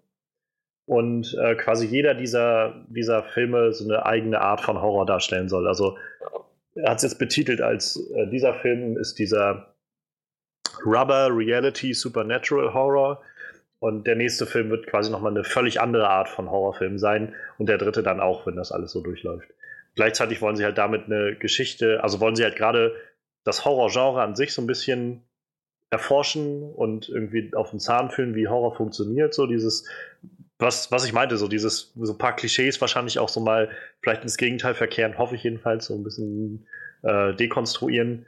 Ähm, aber wie gesagt, es auf Horror belassen und das Ganze dann speisen aus e-, Events, die irgendwie in den Comics passiert sind, in den New Mutants Comics. Was ich mich halt frage, ist, wo das Ganze, also ob das Ganze irgendwie mit den restlichen X-Men-Sachen zusammenhängen wird oder ob das jetzt so einzeln stehen bleiben wird. So. Weil einerseits würde ich gerne sehen, dass, dass Macy Williams auch äh, Sophie Turner trifft, so in den X-Men-Filmen. Das wäre irgendwie ganz witzig. Mm, yep, yep. Aber andererseits glaube ich halt, wenn ich jedenfalls diesen Trailer so sehe, nicht, dass es dazu kommen wird. Ja, aber irgendwann, so relativ am Anfang, so irgendwann 2016, hat ja auch James McAvoy gesagt, er, würde in dem, er wird in dem Film wohl auftauchen als Professor X. Ne? Ich weiß nicht, ob das immer noch so der Fall ist oder ob das mittlerweile rausgestrichen wurde. Er wird ja im Cast nicht erwähnt, aber ich könnte mir schon ja. vorstellen, dass er irgendwo noch drin vorkommt in dem Film. So, ne? Wird ja auch so die nächste Dass man Frage. wenigstens so das Gefühl dafür hat, dass es in diesem Universum noch spielt, ne? was ja auch das, wahrscheinlich der Fall sein soll. Das ist dann wahrscheinlich so die nächste Frage, wenn äh, wenn man jetzt wirklich sagt, das Ganze spielt in dem X-Men-Universum, das wir kennen, wann spielt das Ganze denn da? Spielt das jetzt nach Logan? Ja, klar. Mit völlig neuen Mutanten oder spielt das Ganze halt irgendwo in den 90ern oder so? Oder naja, keine Ahnung. Aber also ich glaube, also, der, der Name von dieser Darstellerin, die die ähm, junge Storm gespielt hat, ist, glaube ich, auch noch aufgetaucht, so, ne? Dass die vielleicht noch eine Rolle in dem Film hat, irgendwo. Aber wie gesagt, ich, ich glaube eher, die beschränken sich wirklich mehr auf diese Leute, die in dieser, nennen ja. mal, in dieser Heilanstalt da sitzen. Vielleicht kommen die nachher einfach da raus und irgendwo taucht dann so ein Xavier mit dieser Storm auf und sagt dann hier. Oh, ich hoffe nicht. Wir haben hier so eine Schule oder so. Ich, ich hoffe nicht. echt nicht. Ich hoffe, das bleibt. Also ich fände es wirklich gar nicht verkehrt, wenn dieser Film vielleicht sich wirklich beschränkt auf dieses, diese Irrenanstalt. Ja, ja, da gehe ich halt von aus. Und auf der anderen Seite denke ich auch so langsam, es muss ja auch nicht alles miteinander krampfhaft zusammenhängen. So. Mhm. Dann macht lieber irgendwie eine interessante Geschichte und da sind ja auch so schon genug Mutanten irgendwie in diesem einen Film drin. und ja, auf, auf der halt anderen. Seite, ganz ehrlich, ich persönlich bin, also ich bin sie nicht leid, aber ich muss jetzt auch nicht zwingend noch mehr von den anderen Mutanten sehen. Und diese Timeline, die sie in dem X-Men-Universum haben, noch mehr durcheinander bringen irgendwie und noch unübersichtlicher machen. Aber es ich könnte meine, doch schon irgendwie reinpassen, ohne dass es zu krass wird, wenn so ein Xavier in dieser Psychiatrie mal auftaucht. Weil er ist ja nun mal interessiert an Mutanten und naja, wenn er da mal vorbeischaut und mal guckt so, ich meine, das muss ja keine große Rolle sein. Irgendwo. Die Frage ist halt dann aber, warum sollte er dann da auftauchen? Ähm, also, wenn das nicht dazu dienen soll, das irgendwie für spätere Filme vorzubereiten oder sowas. Ja, gut, das, das mit Sicherheit, aber, aber wie das gesagt, ist halt, muss ja jetzt nicht also so sein, dass wir das halt. alle da das, landen halt. Ne? Das ist halt meine Frage, so brauchen wir das? Brauchen wir jetzt zwingend, dass irgendwie diese ganzen New Mutants, die wir jetzt da alle kennenlernen, irgendwie nachher bei Dark Phoenix oder so dabei sind? Ich glaube halt nicht tatsächlich. Dann das, also, das ist ja auch die Strategie, die sie so ein bisschen mit Deadpool fahren und sagen, wir können halt allein schon vom Ton her Deadpool nicht wirklich natürlich in diesen Rest integrieren. Ja, so. Deshalb, deshalb gibt es zwar ab und an so ein paar kleine Verweise auf irgendwas, und das wird es bestimmt auch geben in dem Ganzen, aber wir versuchen das schon irgendwie recht eigenständig zu lassen und finde ich auch nicht verkehrt. Also dann denke ich mir, wie gesagt, lasst es lieber natürlich für sich. Und ja, also ich meine, dass ich jetzt nicht der größte Fan von X-Men Apocalypse war, hatten wir auch schon irgendwie öfters mal. Ja. Und, und ich denke halt, also ich ich denke, Fox tut ganz gut daran, solche neuen Dinge auszuprobieren. Sie machen ja auch weiter mit ihrem alten Franchise. Ich bin gespannt, wie sie diesmal erklären wollen, dass die in den 90ern immer noch alle aussehen wie in den 60ern. ähm, aber ich muss halt nicht noch mehr Verbindung damit sehen. So. Dann lass mir lieber irgendwie kleinere Teams oder einzelne Charaktere, so kleinere Nebenuniversen oder sowas. Welten, die irgendwie so nebeneinander spielen. Das bin ich auch total zufrieden mit. Also. Ja, wie gesagt, ich gehe davon aus, du könntest das schon irgendwie einbauen, ohne dass du die jetzt wirklich in das Franchise einbindest. So. Also ich glaube schon, dass man auch einen Charles Xavier sinnvoll in diesen Film einbauen könnte, ohne dass er die nachher alle mit in die, äh, in die, in die Mutantenschule nimmt und äh, die ausbilden will. Ich bin gesagt, hier ich, mit ihnen über die Avengers-Initiative. Ja, genau. Und das meine ich, also so, so klingt das halt für mich so. Das klingt halt schon wieder nach, also warum denn Charaktere aus den anderen Filmen damit reinziehen, wenn es nicht dazu dienen soll, irgendwie vorzubereiten, dass wir halt später dann irgendwann das alles zusammenbinden können, wie dann so einen großen Extended Shared Universe so. Ja, aber jetzt stell dir zum Beispiel mal vor, da gibt es ja diese Deadpool-Szene, wo er dieser X-Men-Villa klingelt und einfach keiner aufmacht, außer dann den zwei äh, hier Colossus naja. und Negasonic Teenage War. Was wäre denn, wenn jetzt zum Beispiel Charles Xavier die Tür aufgehört hätte? Oh, ich habe gesagt, du sollst abhauen und macht einfach die Tür wieder zu und das war's. Wäre doch einfach so ein lustiger Cabo, der aber im Endeffekt immer noch nichts zu sagen hat, oder? Ja, aber das ist ja, also stimme ich dir zu, nur ist Deadpool ja auch eine sehr, sehr andere Art von Film. Ja, klar. Die halt gerade mit diesem Meta-Humor spielt. Also ich meine, mein Lieblingsgag aus Deadpool war halt, dass Colossus meinte, wir bringen dich zu Xavier. Wen meinst du? Äh, McKellen oder McAvoy? Ich sehe bei diesen Zeitlinien nicht mehr durch. So. Das, das halt, darauf baut das halt auf so. Wo ich halt nicht sehen, also vielleicht können sie es äh, gut einbauen, aber ich würde jetzt auch nicht sehen, wie so ein Cameo-Auftritt von Charles Xavier in New Mutants irgendwie den Film tatsächlich bereichern würde, außer zu sagen, denkt dran, Leute, das Ganze ist im selben Universum. So, weiß ich nicht. Brauche ja, ich, ich finde gerade so, so, so der erste von diesen neuen X-Men-Teilen, der äh, Freezer First Class, ich finde, der hatte schon relativ ernstere Momente als andere X-Men-Filme. Auch zum Beispiel die Szene, wo er zum Schluss die Kugel abkriegt, so. Also ich könnte mir schon vorstellen, dass das ernst, Also ich meine, auch X-Men 1 und 2 waren verdammt ernst an vielen ja. Stellen. Also ich meine, es ging um, der gerade im zweiten Teil ging es irgendwie viel um, um die, die Vergangenheit von Wolverine auch und so. Und, ja, also ich, ich glaube schon, dass du das einbauen könntest, ohne dass es gezwungen wirkt und irgendwie schon was anderes vorbereiten wollte. Ja, ich kann mir schon vorstellen, dass es irgendwie funktioniert. Also es ist halt nur die Frage dann, die ich mir stelle, welchen Zweck das erfüllen soll. Ja, einfach gar keinen, nur um zu zeigen, dass ja. es im selben Universum spielt. Punkt. Aber das ist halt die Frage, wo ich, also warum muss man das jetzt etablieren so? Reicht es nicht zu sagen, das sind halt Mutanten und, und fertig so? Dann überlass doch lieber dem Zuschauer selbst sein, seine Gedanken, ob das jetzt im selben Mutantenuniversum spielt oder in irgendeinem anderen oder sowas. Wenigstens für den ersten Film. Aber du kennst doch die Leute, die freuen sich über sowas. Hast du dich naja, nicht über, in jedem halt Film über Wolverine gefreut, wo er aufgetaucht ist? So. Ich habe mich äh, immer gefreut, wenn er da war. So. Auch wenn er nur an der Kneipe sagt und sagt, verpisst euch. Das war eine geile Szene, ja. ja. Das, das war gut halt eingebaut, ja. Aber ähm, naja, es gab auch andere äh, Sachen. Aber mhm. äh, ist auch äh, unabhängig davon, ähm, was haltet ihr denn von, von dem Cast? Also, ich fand es zum Beispiel wieder sehr spannend, die Anya Taylor Joy wiederzusehen. Ja. In so einer, so einer Rolle, wo sie wieder am Schreien und, und Zappeln ist und sowas. Das hat mich total an Split erinnert. Mhm.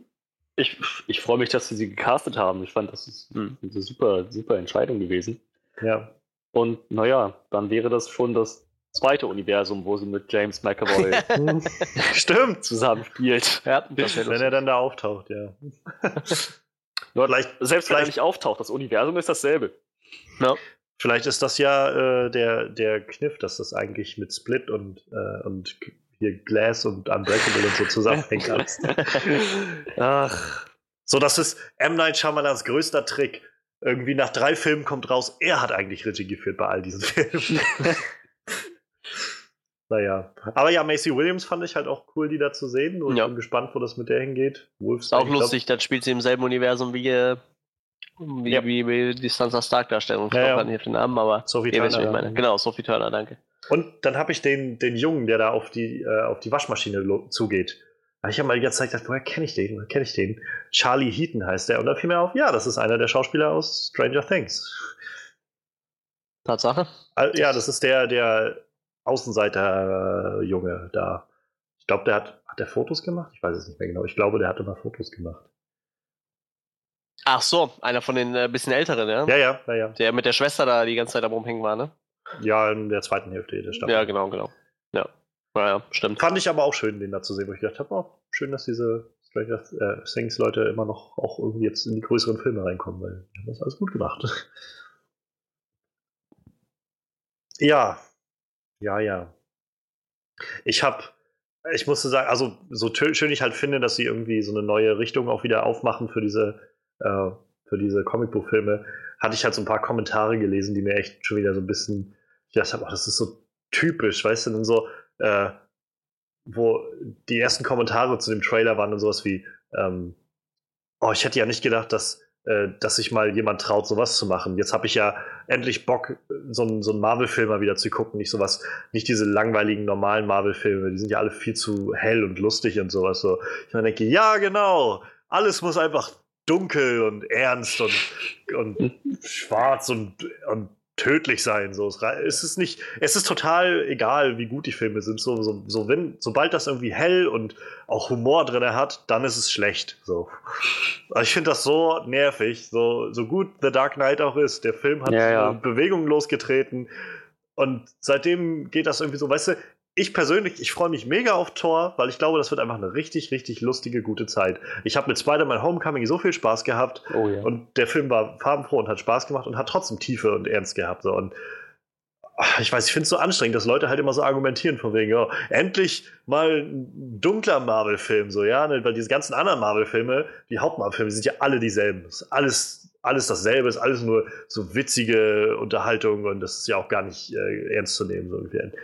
Total ich, mein, ich, ich kann verstehen, wenn man sagt, manche Marvel-Filme haben nicht besonderen Tiefgang, kommen flach rüber. Das, dem würde ich sofort zustimmen. aber, aber dass es nicht düster genug ist, das finde ich auch albern.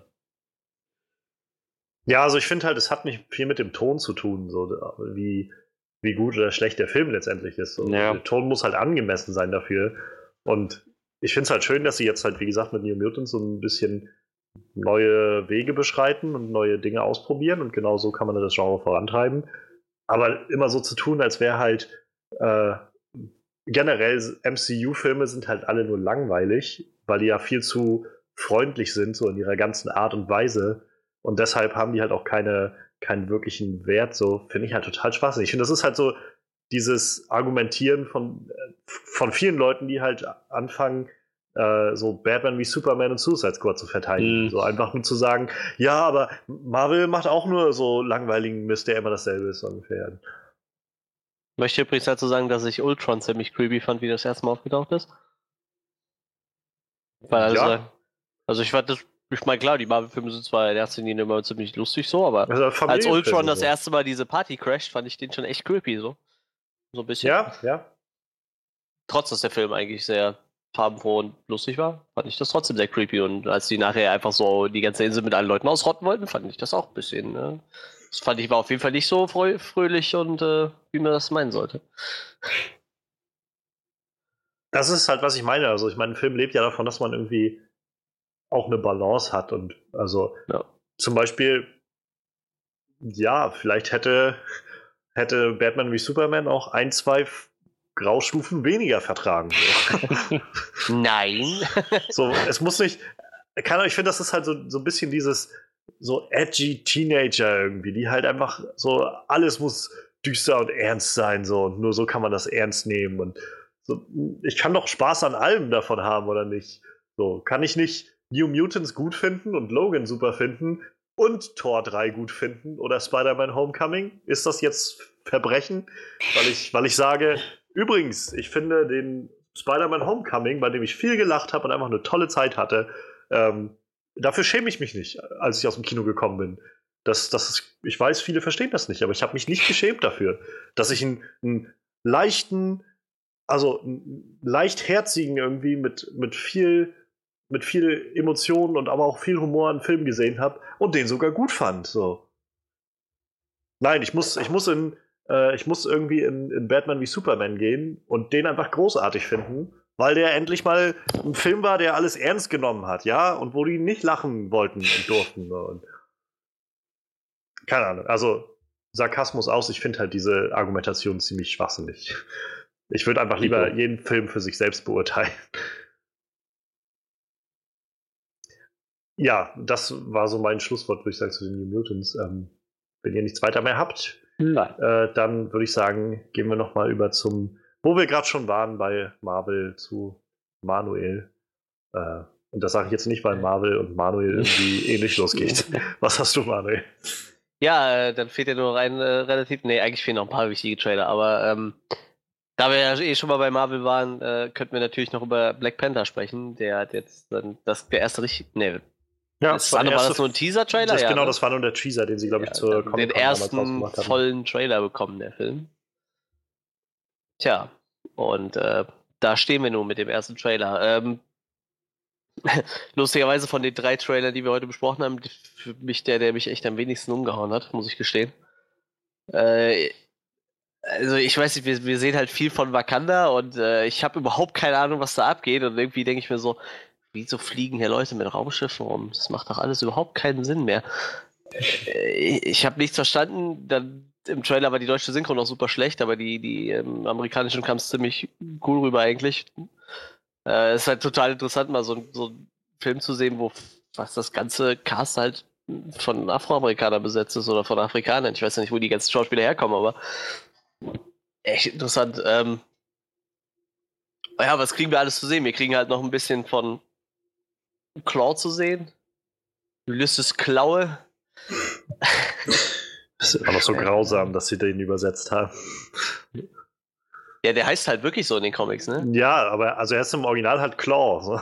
Ja, das ist ja sein halt Supervillain-Name halt... nachher, ne? Aber, ja, äh, ja, aber ich glaube, er ist halt, halt Deutscher, deshalb heißt er Klaue. So. Der ist nämlich eigentlich ein äh, Nazi und äh, ist ähm,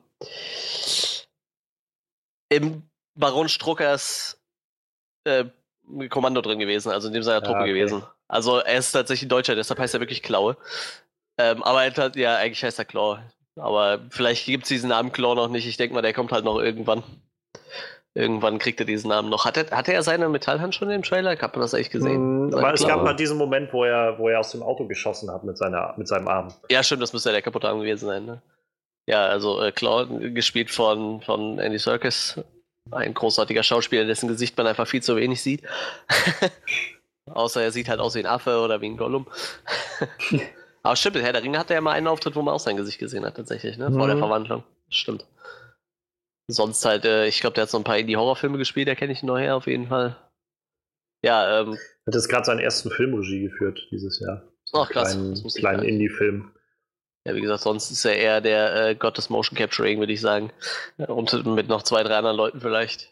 In Prestige ähm, war er übrigens auch dabei. Ja, stimmt. Als äh, der Handlanger Die von Hilfe, Tesla, ne? Genau. Ja, genau. Ich erinnere mich dran. Stimmt. Sehr, sehr cooler Schauspieler. Äh, Jack Drake Boseman.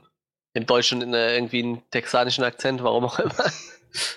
Boah, ich hoffe, da erinnern die noch was dran, aber. Ähm, ja, wir haben halt äh, sehr viele Einblicke in Wakanda bekommen, finde ich. Ne? Und über äh, diese hohe, sehr, sehr hochtechnologisiertes Land. Mir ist das alles ein bisschen schleierhaft, warum die so hochtechnologisiert hm. sind. Irgendwie wird ja so naja. dass, da Alien, dass sie irgendwie Aliens haben äh, kommen sehen, aber ob das jetzt wirklich erklärt, warum die. Nee, nee, es ging darum, dass äh, am Anfang hat ja Martin Freeman quasi geredet. Ja, ja, ja. Der ja, ist ja. Ach, der hat das gesagt, ja. Der hatte noch keinen Kontakt zu Wakanda so wirklich. Und der hat halt nur gesagt, ich habe halt schon viel gesehen. Stimmt, so. ja, ja. Das ist ich habe halt ja. irgendwie Götter fliegen sehen, also Thor, ich habe Männer Waffen bauen sehen, von denen ich nie geträumt hätte, halt Iron Man und so. Ich ja, habe Aliens aus dem Himmel kommen sehen, das ist halt New York und so. Aber das hier habe ich noch nie gesehen. Ja, äh, das habe ich mir auch gedacht. So, äh, ich muss ganz ehrlich sagen, ich bin super skeptisch, wie die mir das sinnvoll vermitteln können, wollen. A, dass niemand Wakanda kennt, das ist ja schon mal das Erste. Also irgendwer muss ja Wakanda kennen, weil es gibt ja diesen König und der saß ja bei, diesen, bei diesem einen Nationstreffen mit dabei. Also irgendwer muss Wakanda kennen, aber niemand weiß, wo Wakanda ist und scheinbar weiß auch niemand, dass sie mit Raumschiffen durch die Gegend fliegen. Also irgendwie fand ich diesen ganzen Trailer ziemlich absurd, muss ich gestehen. Ich bin Wir haben ja so eine Art Tarnvorrichtung, mit der ja, scheinbar, aber verhüllen. Auch das fände ich ein bisschen platt, wenn, wenn das alles wäre so. Also sie haben es ja so ein bisschen bei in dieser After-Credit-Szene von Civil War schon vorbereitet gehabt. Ähm, da gab es ja dann diese, diese After-Credit-Szene, in der ähm, Bucky nochmal eingefroren wurde da in Wakanda und äh, wo äh, Chris Evans, also wo quasi Captain America dann zu Chadwick Boseman, zu, zu König T'Challa ist er ja dann, sagt, ja. ähm, so, wenn, wenn du ihn jetzt hier hast, so ungefähr, dann werden die Leute irgendwann hierher kommen und ihn versuchen zu finden. So. Und dann meint er halt, sie sollen es nur probieren. So. Und dann siehst du halt so dieses Rauszoomen, wie das halt irgendwo versteckt liegt, da irgendwo ja. in Afrika und was weiß ich so. Ja, klar, ich meine, das muss man ja dann auch irgendwie schon darstellen, aber wie gesagt, das müssen sie mir halt im Film noch glaubhaft verkaufen. So, ich meine, so ein Trailer sagt ja nicht immer so viel aus, aber irgendwie wirklich, wirklich vom Hocker gehauen hat mich das jetzt noch nicht so. Ich bin zwar schon interessiert und will den auch weiterhin sehen, aber mich hat es echt noch nicht so umgehauen, muss ich gestehen. Ich weiß nicht, wie ging es euch bei dem Trailer so? Es, ich ich frage mich schon, warum das da alles so unheimlich futuristisch aussieht. Ich meine, äh, sie, sie haben da die weltweit einzigen Vibranium-Vorkommen, wenn ich das richtig verstanden mhm. habe. Vielleicht werden sie dadurch mega reich oder so. Ich glaube, das ist genau der Punkt. Ja, ja, das auf aber jeden Fall, aber. Warum die das jetzt genau von dem Rest der Welt verheimlichen und wie sie das machen, ob das glaubwürdig rüberkommt, das, das weiß ich halt auch nicht. Ich habe halt, ich habe echt nicht so ein, so ein Sci-Fi-Feeling von dem Trailer erwartet oder von, von dem Film insgesamt. So, das, das hat mich schon überrascht davon ab sah das aus wie coole Black Panther Action. Jetzt nichts, nichts, was ich so, ähm, so richtig prägnant fand, was, mir so, was sich so ins Gedächtnis einbrennt, aber halt schon cool. Irgendwie mehr oder weniger das aus Civil War noch mehr davon.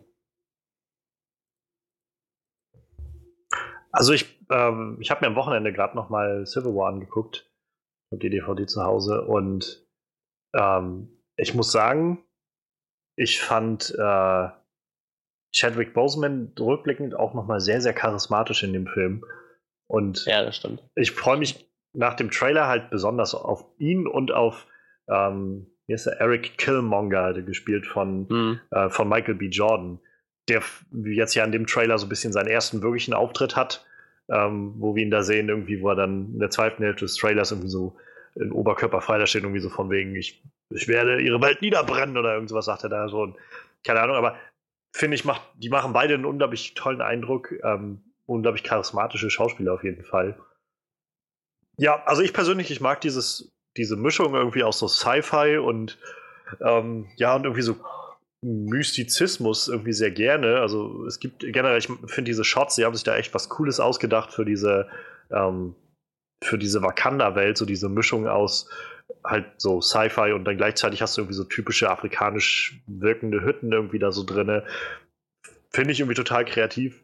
Ähm, ja, ansonsten gibt der Film halt, glaube ich, oder der Trailer gibt gerade erstmal so ein bisschen so ein so ein Feeling halt für den Film vor. Wie, äh, Plot gibt es jetzt irgendwie noch nicht viel zu hören, habe ich das Gefühl. Also mhm. außer, dass wir jetzt wissen, wer irgendwie der Hauptcharakter ist und wer der Antagonist ist und dass er scheinbar äh, ihm um den Thron irgendwie äh, bringen will oder so. Aber viel mehr wissen wir jetzt ja auch nicht. Davon Echt? ab, wie gesagt, finde ich irgendwie das Setting ziemlich cool bisher.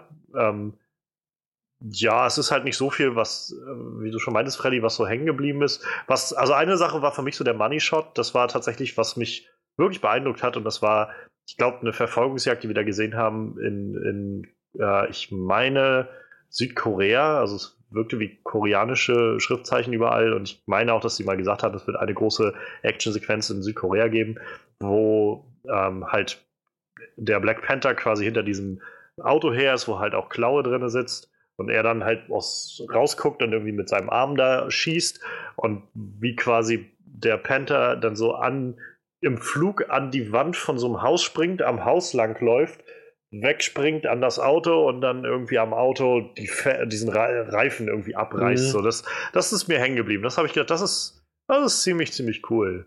Und äh, ja, und vor allem diese Interaktion. Also ich glaube halt, was, was Manuel schon meinte, so dieses, der erste Film im Marvel-Universum oder überhaupt so Comicbuchfilm, der so einen großteils einfach afroamerikanischen, hm. afrikanischen Cast hat. Ich glaube, auch damit hat das, auch so die Musik war ja sehr Blackspot ja, mäßig auch ziemlich cool irgendwie mit diesem uh, The Revolution will not be on TV, it will be live oder irgendwie sowas. Das ist so interessante Art und Weise daran zu gehen. Das hat mich so ein bisschen an Luke Cage erinnert, Mhm. Ähm, und ich glaube halt auch damit ist so ein bisschen, ich, ich könnte mir vorstellen, dass halt wir, sag ich mal, als als vor allem weiße Europäer vielleicht nicht das allererste Zielpublikum sind für diese Sachen. So. Ich glaube, da gibt es erstmal Leute, die sich mehr identifizieren damit und die wahrscheinlich schon seit Jahrzehnten darauf gewartet haben, dass es mal irgendwie einen schwarzen Superhelden gibt. Geschweige denn einen ganzen schwarzen Cast. So. Der übrigens auch ziemlich, ziemlich gut ist. Also ich meine, mal abgesehen von halt Chadwick Boseman und Michael B. Jordan, die ich halt beide großartig finde, äh, ist halt noch Lupita Nyong'o, heißt sie, mhm. ähm, mhm. noch dabei. Die sehen wir in dem einen Moment irgendwo. Forrest Whitaker ist irgendwo noch da drin, den haben wir noch nicht gesehen. Äh, der Daniel Kaluuya, der den der Hauptcharakter aus, ja. äh, aus Get Out gespielt hat, ist dabei. Ähm, Angela Bassett spielt, glaube ich, seine Mutter, also die von, äh, von T'Challa. Und äh, wie heißt die von aus, aus Walking Dead, die Schauspielerin? Ich vergesse. Danai Guira? ich glaube die einfach. äh, die ja auch irgendwo da mit drin ist. Also, ich finde, das ist schon mal eine coole Sache irgendwie. Es ist halt nicht einfach nur, dass man sich quasi mit diesem, mit diesem, sag ich mal, Zertifikat schmücken kann, zu sagen, ja, wir haben irgendwie einen schwarzen Cast, sondern einfach zu sagen, wir haben echt einen Cast von verdammt guten afroamerikanischen mhm. Schauspielern. Und können ihn jetzt hier halt gerade eine Fläche bilden. Und, und, ähm, ist halt auch Bühne interessant, so ein bisschen vielleicht als, als Gegenstatement zu diesem Oscar So White, ne? Einfach mal so zu zeigen. Ja. ja hier, ihr vergesst wirklich gute Schauspieler, so. Es, es gibt nicht nur, ähm, weiß ich nicht, wer gewinnt denn öfter, wer könnte denn öfter mal ein Oscar-Kandidat sein, weiß ja. ich, Morgan Freeman wegen mir oder so halt, ne? Es gibt halt auch wirklich noch auch junge Schauspieler oder oder Schauspieler, die noch nicht so lange dabei sind oder die ja. wirklich gut sind und die man vielleicht auch mal beachten könnte. So. Ne? Und eine Sache, die mir halt echt noch viel Hoffnung macht, ist halt auch Ryan Kugler, der Regisseur. Ist halt selbst Afroamerikaner ähm, und hat ich, also er hatte Creed halt diesen hm. äh, mit Michael B. Jordan auch gemacht, diese Fortsetzung irgendwie von diesem Rocky-Franchise. Und ich weiß halt, dass der Film unglaublich, unglaublich gut ankam. Und danach hat Marvel ihn ja dann auch relativ schnell dann äh, quasi eingekauft. Und ich glaube, das gibt mir halt noch mal mehr Hoffnung. Und wie gesagt, ich glaube, das Ding wird vielleicht mehr Blaxploitation, als, als wir das vielleicht gewohnt sind.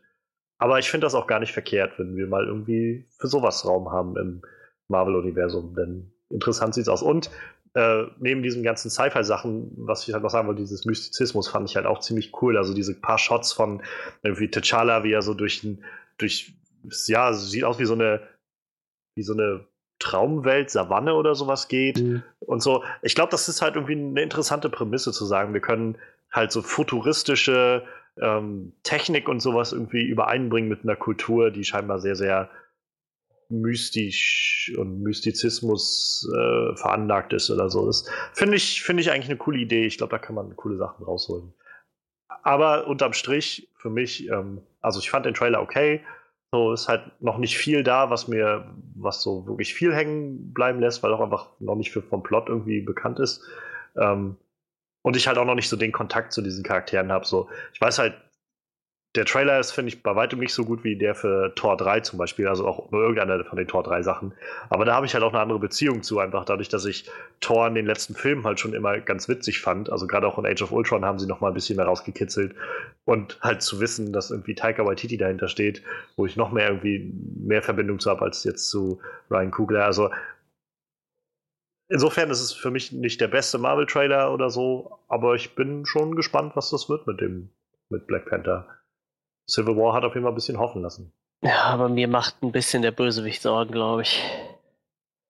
Allein schon seine Optik macht mir Sorgen, muss ich gestehen. Ich meine, ich kenne den Charakter nicht, ne? Ich habe die Comics noch nie gelesen, aber ich habe mal googelt ja so ein bisschen und ich dachte so, boah, der sieht echt cool aus. Und auch diese, in dem Trailer wird ja diese, diese Maske angedeutet, diese.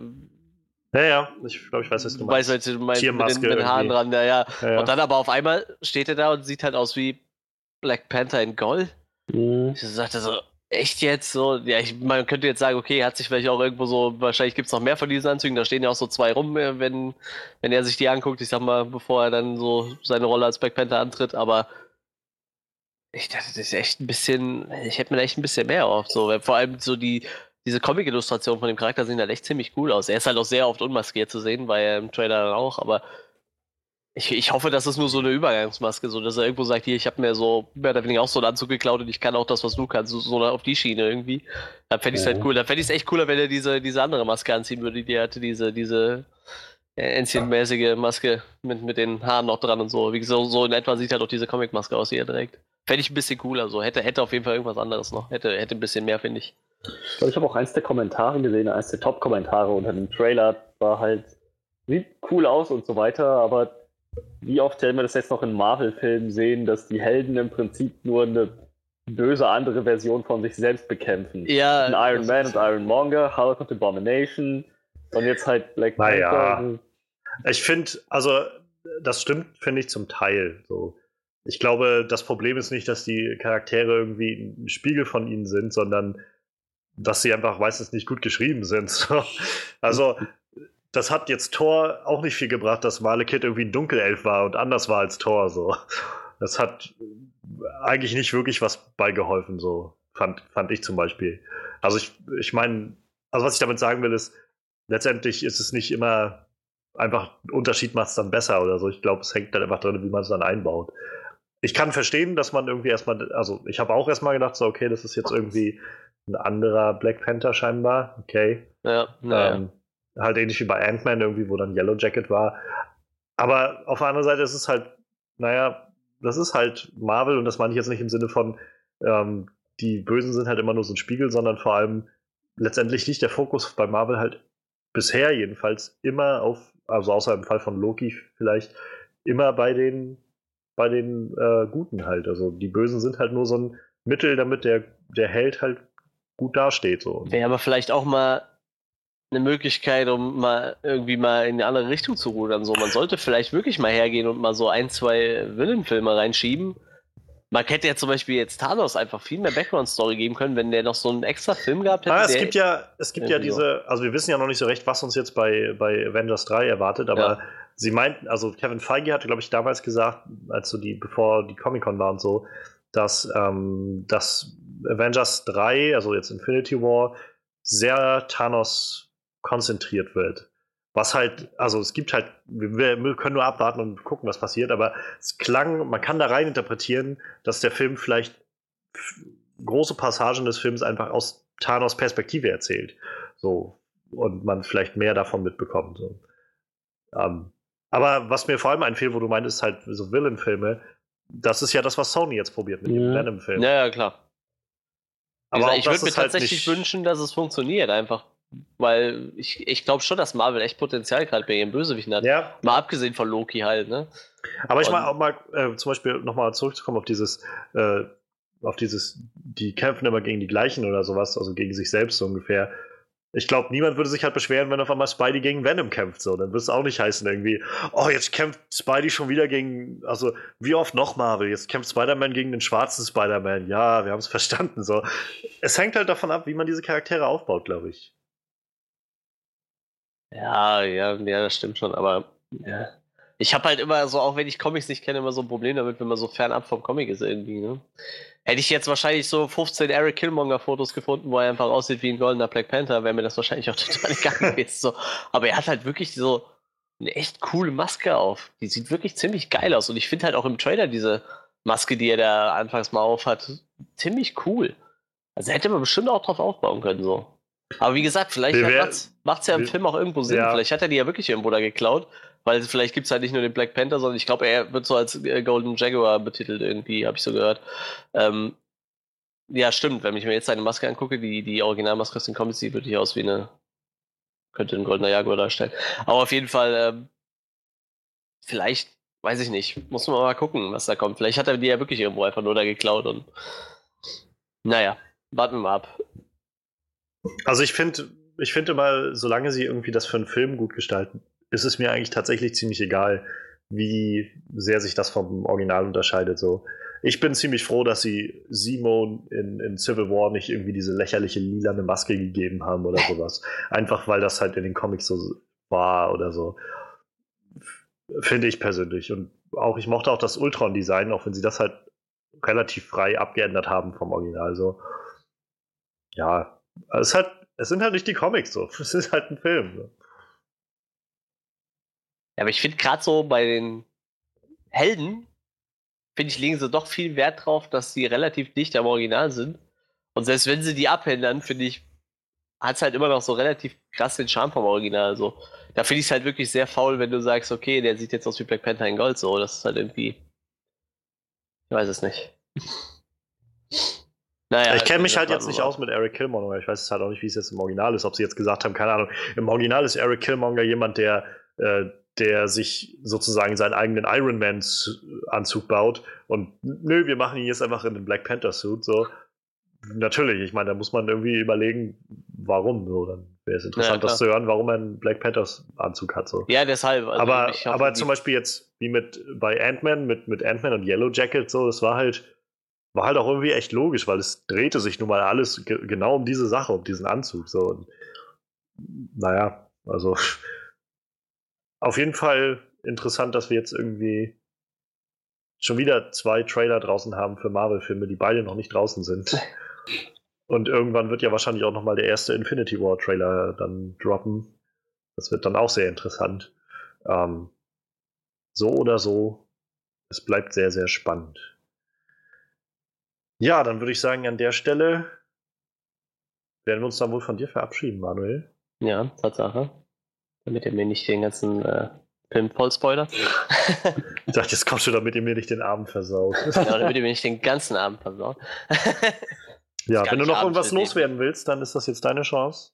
Bevor du gleich ähm, Ja, ich äh, gelobe Besserung für den nächsten Film. Äh, wir hatten uns Schneemann ausgesucht, glaube ich, für nächste Woche. Der ja. habe ich, hab ich schon gecheckt, der läuft bei mir im Kino, den kann ich tatsächlich dann auch gucken. da bin ich dann auf jeden Fall wieder dabei. Ähm, ja, ansonsten. Ich wünschte, Manuel vertut sich und geht dann irgendwie in so einen äh, animierten Film, so Schneemann oder sowas. Ja, der Schneemann äh, Nemo und Dori bauen einen Schneemann oder so. Naja, genau sowas. nee, nee, nee, nee, nee, das wird mir niemals passieren. Ich habe noch nie in einem falschen Kino gesessen, ich bin auf dem Kino. Das ist mir noch nie passiert, Gott sei Dank. Ich habe ich hab gehört, Freddy ist das im Vorfeld zu, äh, zu What Happened to Monday passiert. Ach, schön, dass ich das schon rumgesprochen habe. ähm, ja, das, das, ist mir, das ist mir tatsächlich passiert. Äh, ich kann da, da kommen wir, glaube ich, gleich nochmal drauf, Gut. wenn wir ja, wir, das, äh, das ist auf jeden Fall eine schöne Story. Ich, der Review sind. Klingt mich dann davor aus. Äh, ich, ich wünsche euch auf jeden Fall noch einen schönen Abend und äh, äh, guckt auf unseren Homepages vorbei, auf unserer Facebook-Seite. Nein, Quatsch, das kannst du nachher am Ende vom Podcast alles noch machen. Bis dann und ciao, ciao. Ja, ich, ich genau. Äh, schön, dass noch jemand zuhört. ich beende jetzt den Podcast und mache hier alles kaputt. Denk dran, das Licht auszumachen, Mann. Ja, der Letzte, der stirbt, macht das Licht aus. Ähm, ja, ähm, ich, ich wünsche natürlich allen Zuhörern noch einen schönen Tag oder schönen Abend, je nachdem, zu welcher Tages- und Nachtzeit ihr euch den Podcast anhört. anhört. Keinen schönen Morgen. Dann habt ihr Pech, schönen ja. Morgen, ja genau, wenn ihr euch den morgens anhört, seid ihr selber schuld. ja, äh, ich würde sagen, wir hören uns dann nächste Woche und äh, damit klinke ich mich dann aus. Bis viel, dann. Viel Spaß euch noch. Danke an Manuel. Und wir fangen dann mal an mit unserer Review zu What Happened to Monday. Sehr gern.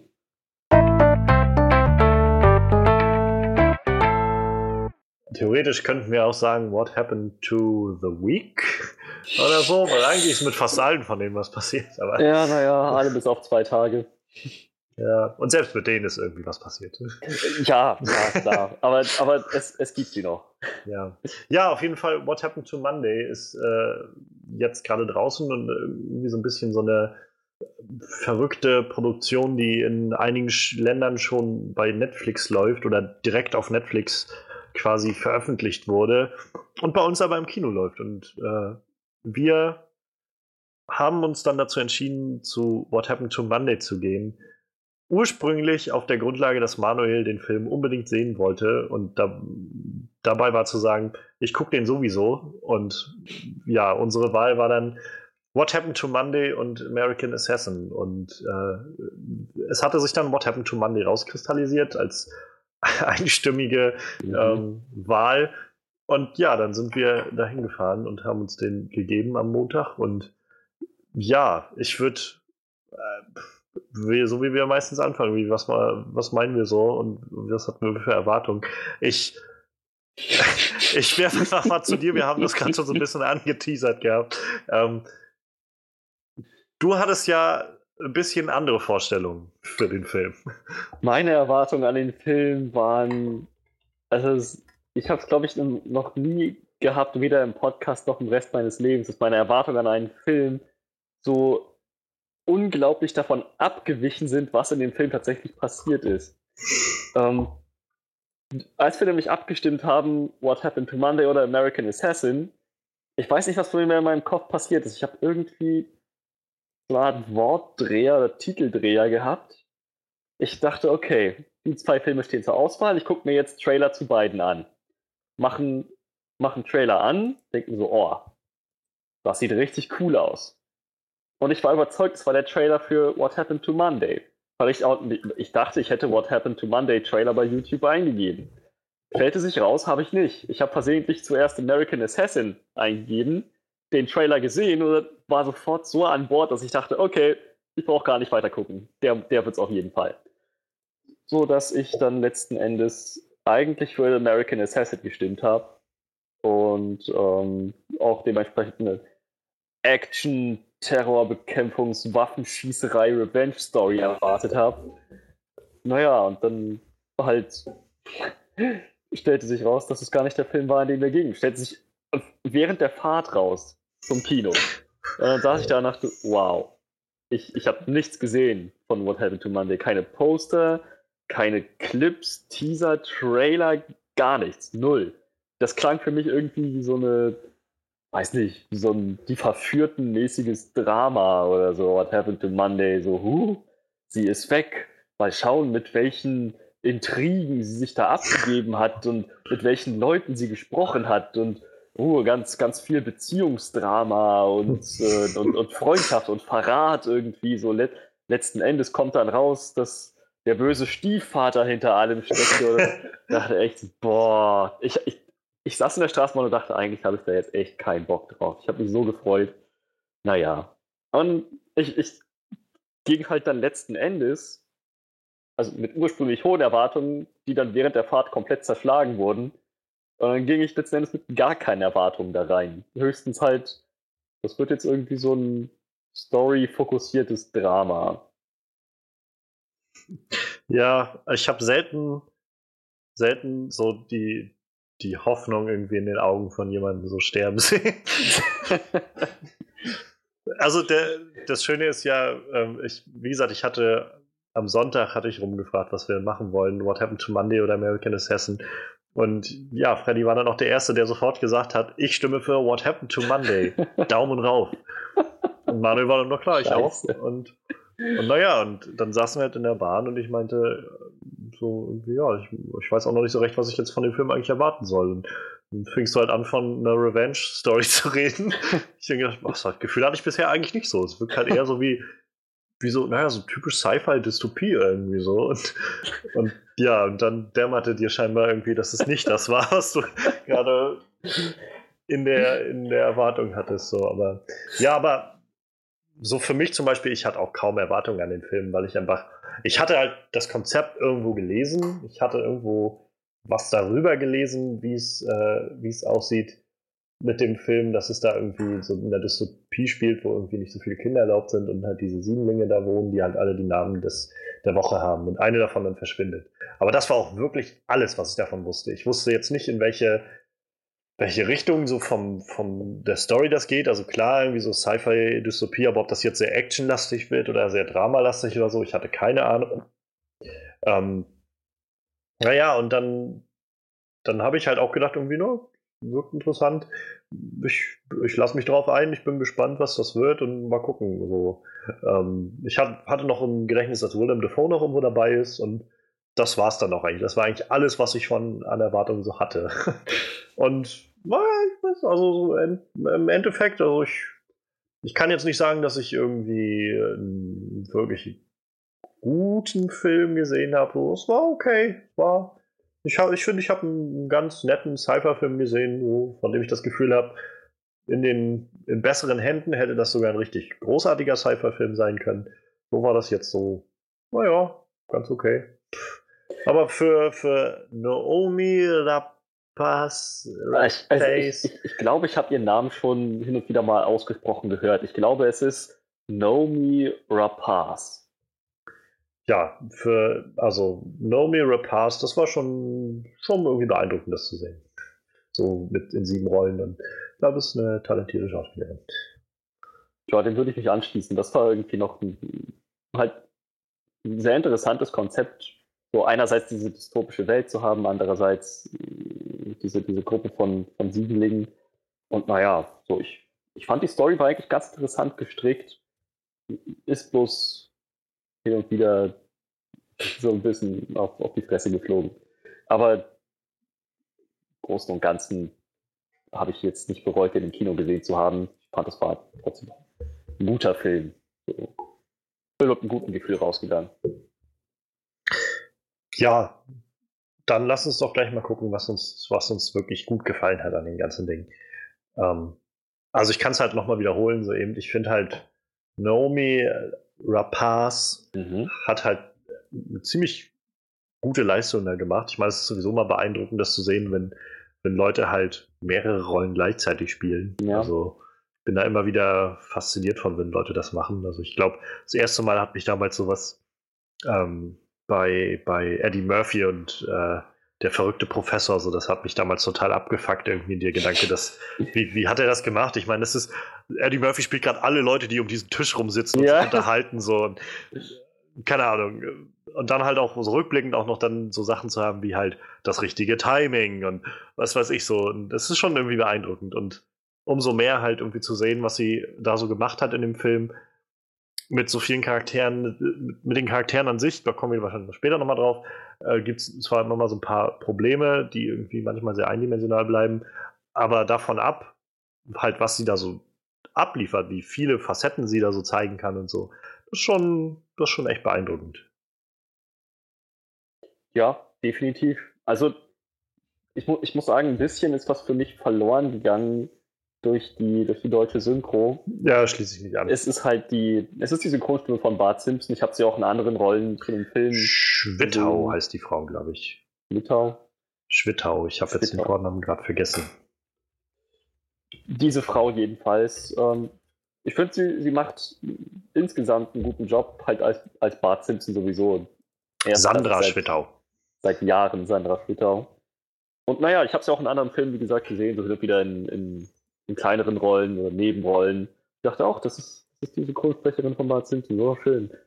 Äh, ich habe sie aber noch nie gehört, wie sie halt wirklich einen Hauptcharakter irgendwie so einen ganzen Film durchspricht und dann halt auch noch mit so einer dramatischen, emotionalen Rolle und auch noch mit sieben Rollen gleichzeitig. Das, das, das, ist, das ist natürlich eine monströse Aufgabe. Aber ich, es tut mir echt leid, das zu sagen, aber ich, ich fand ihre Leistung jetzt nicht so berauschend. Ich, muss, ich musste, ich habe immer wieder auf, auf den Bildschirm geschaut, auf die, auf die Leinwand, Naomi Rapaz gesehen und dachte so, wow, die, die spielt das verdammt gut. Ich, ich, ich muss aber jetzt trotzdem einfach mal versuchen, ihre Stimme auszublenden. Ich glaube, nur dann kann ich das wirklich genießen. Es hat mich manchmal echt ein bisschen rausger rausgerissen, wie die Sprecherin das umgesetzt hat.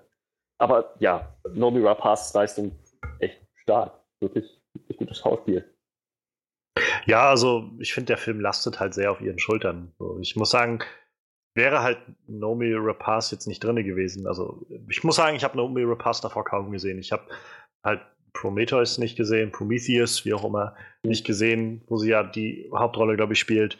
Und ja. in Alien Covenant, das kann man jetzt, glaube ich, nicht wirklich zählen, das ist ein Auftritt von ihr. Das ist ein Auftritt ähm, uns in der Leiche im Nachhinein fiel mir dann auf, dass ich sie bei Sherlock Holmes Spiel im Schatten halt schon mal gesehen habe, aber den Film habe ich auch nur einmal gesehen und das ist auch schon echt lange her, dass der rauskam.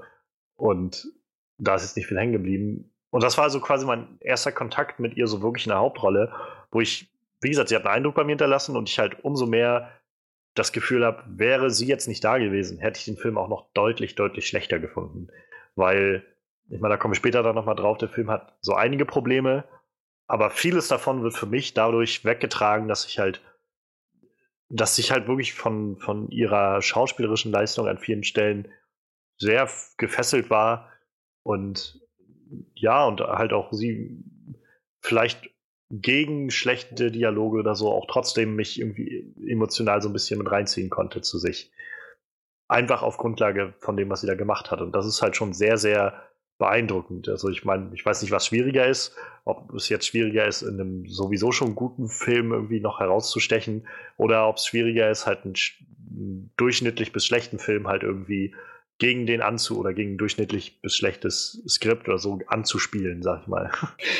Naja, also ich, ich glaube, so, ein, so ein ähnliches Ding hatten Margot Robbie und Will Smith schon in Suicide Squad. Da haben sie, glaube ich, auch so alles gegeben, um ja. dem Film noch Qualität zu verleihen, aber das hat das Writing halt überhaupt nicht hergegeben. Das, letzten Endes hat das keinen großen Unterschied gemacht. In dem Film war das wenigstens so charakterfokussiert, dass Nomi Rapaz dann auch echt was drehen konnte. Ich finde, das haben sie auch gut hingekriegt. Ja. Also das, das schon mal irgendwie so als, als zweiten Punkt. So diese, diese charakterliche Reise von, naja, den meisten ihrer Figuren oder von einigen ihrer Figuren letzten Endes. Das, ich fand, der, der Fokus war ziemlich, ziemlich gut ausbalanciert. So halt zwischen allen ihren sieben Rollen und Nebencharakteren trotzdem noch irgendwie ein gutes Gewicht, gutes Gleichgewicht gehalten. Das, das mochte ich sehr gern. Ja, also äh, generell, ich fand äh, das sehr, sehr. Also ich, ich, wie gesagt, ich wusste nicht so recht, was ich von dem Film erwarten sollte im Vorfeld.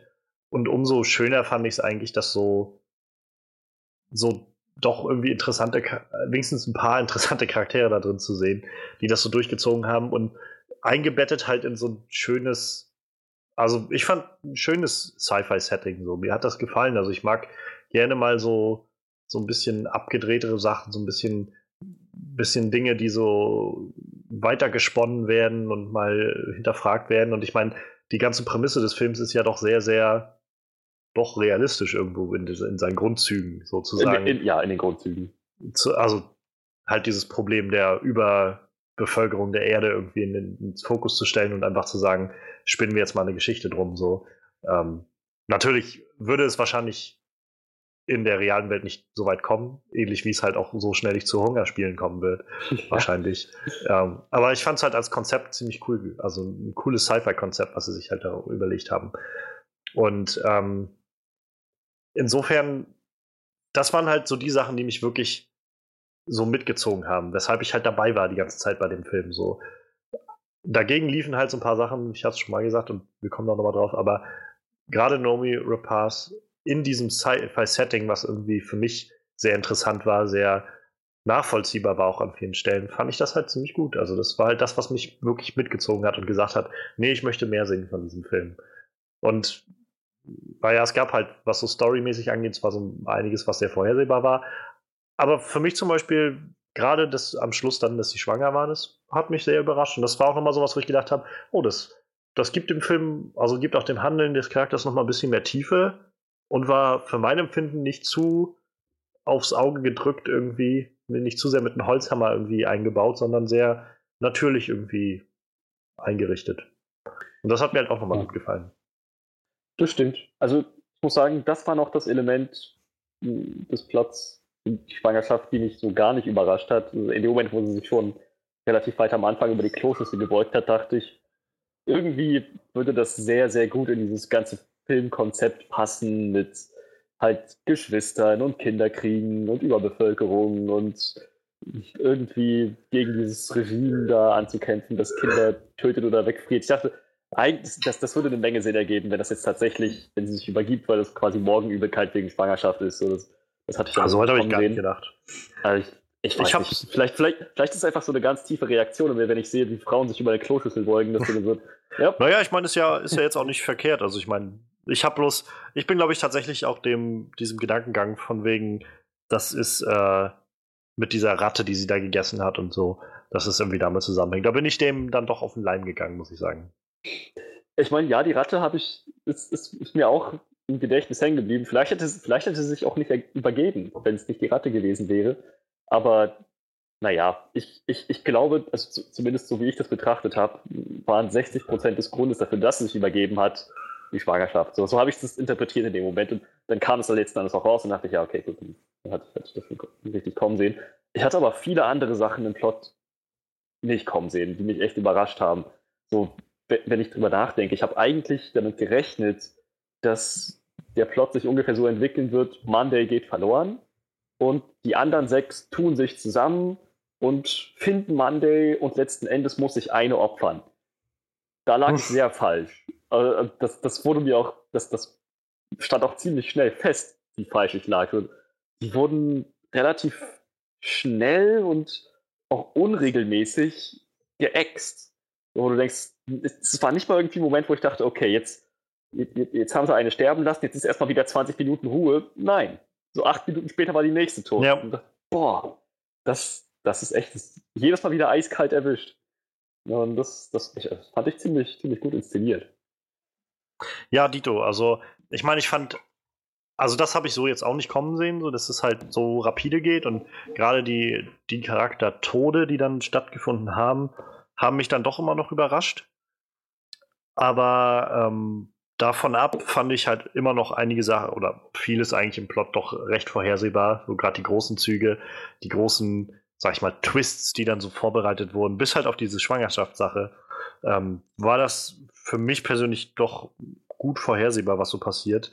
Ähm, sei es jetzt die Nummer mit den äh, mit, mit den Kindern, die halt da verbrannt werden. Also ich habe mhm. mir das im ersten Moment schon gedacht, als man diesen Werbespot gesehen hat, so, so typisch wie so ähm, dieses äh, Soylent Green gab es ja mal diesen, ah, ich habe jetzt gerade den, ich weiß nicht, hieß der Film auch Soylent Green? Also äh, halt auch so ein Sci-Fi-Film aus den, aus den, äh, ich glaube, 70ern oder, oder 80ern, wo es halt darum ging, dass, dass so ein Soylent Green äh, quasi verkauft wurde, so ein, so ein, also populär, also auch zu viele Leute, die überleben und wenig essen und so.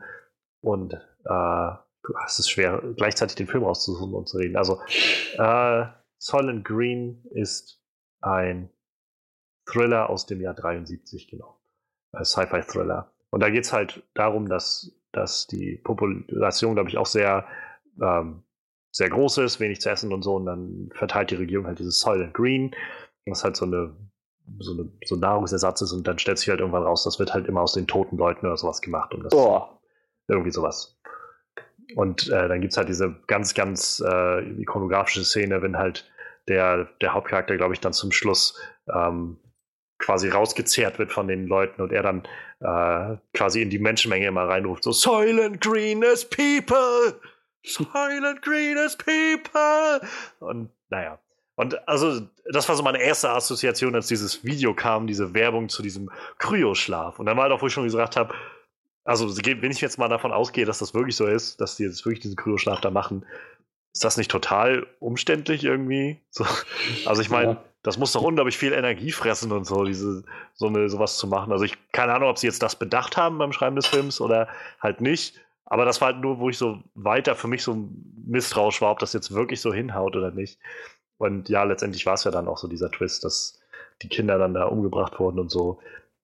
Und auch das, das, was sie dann vorher so versucht haben vorzubereiten mit Mann, der in Anführungszeichen, die dann da noch sitzt.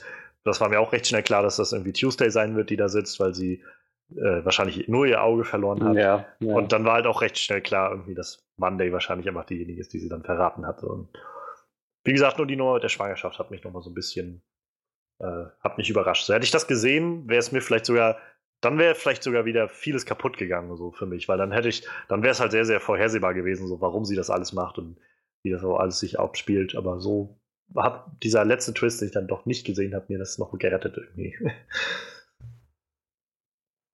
Aber ja, also ich meine, ich, ich äh, rede jetzt irgendwie viel um den heißen Brei rum. Im Endeffekt gefällt mir halt einfach dieses Horror, äh, Horror, dieses Sci-Fi-Setting irgendwie sehr gut. Und ja, also ich, ich ich hätte halt einfach nur gerne gesehen, dass man es vielleicht noch ein bisschen talentierteren Regiehänden gesehen hätte. Also der Regisseur des Films, Tommy Vircola, Vircola, ich habe keine Ahnung. Ähm, ja, also er hat halt bisher nicht so viel gemacht. Und die Sachen, die er gemacht hat, sind ähm, Dead Snow, Dead Snow 2 und Hänsel und Gretel Hexenjäger. Also, oh, ähm, ja, das halt, also da sind noch ein paar andere Sachen, aber das sind so die, die, sag ich mal, bekannteren Filme von ihm.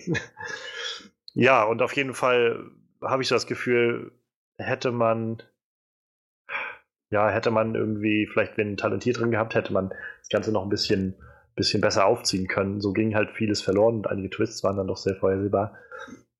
Aber das Setting ohne weiteres war halt einfach toll. Und ich glaube, die Story-Idee dahinter ist auch sehr, sehr toll und aussagekräftig. Und wir hatten uns ja auch, nachdem der Film rum war, beim letzten Shot schon drüber unterhalten gehabt, dass das irgendwie ein sehr, sehr cleverer äh, Endshot irgendwie ist zu sehen, mhm. halt wie die Kinder weiter schreien und man das und man merkt halt irgendwie, das Problem ist halt nicht einfach aus der Welt geschafft so. Ja.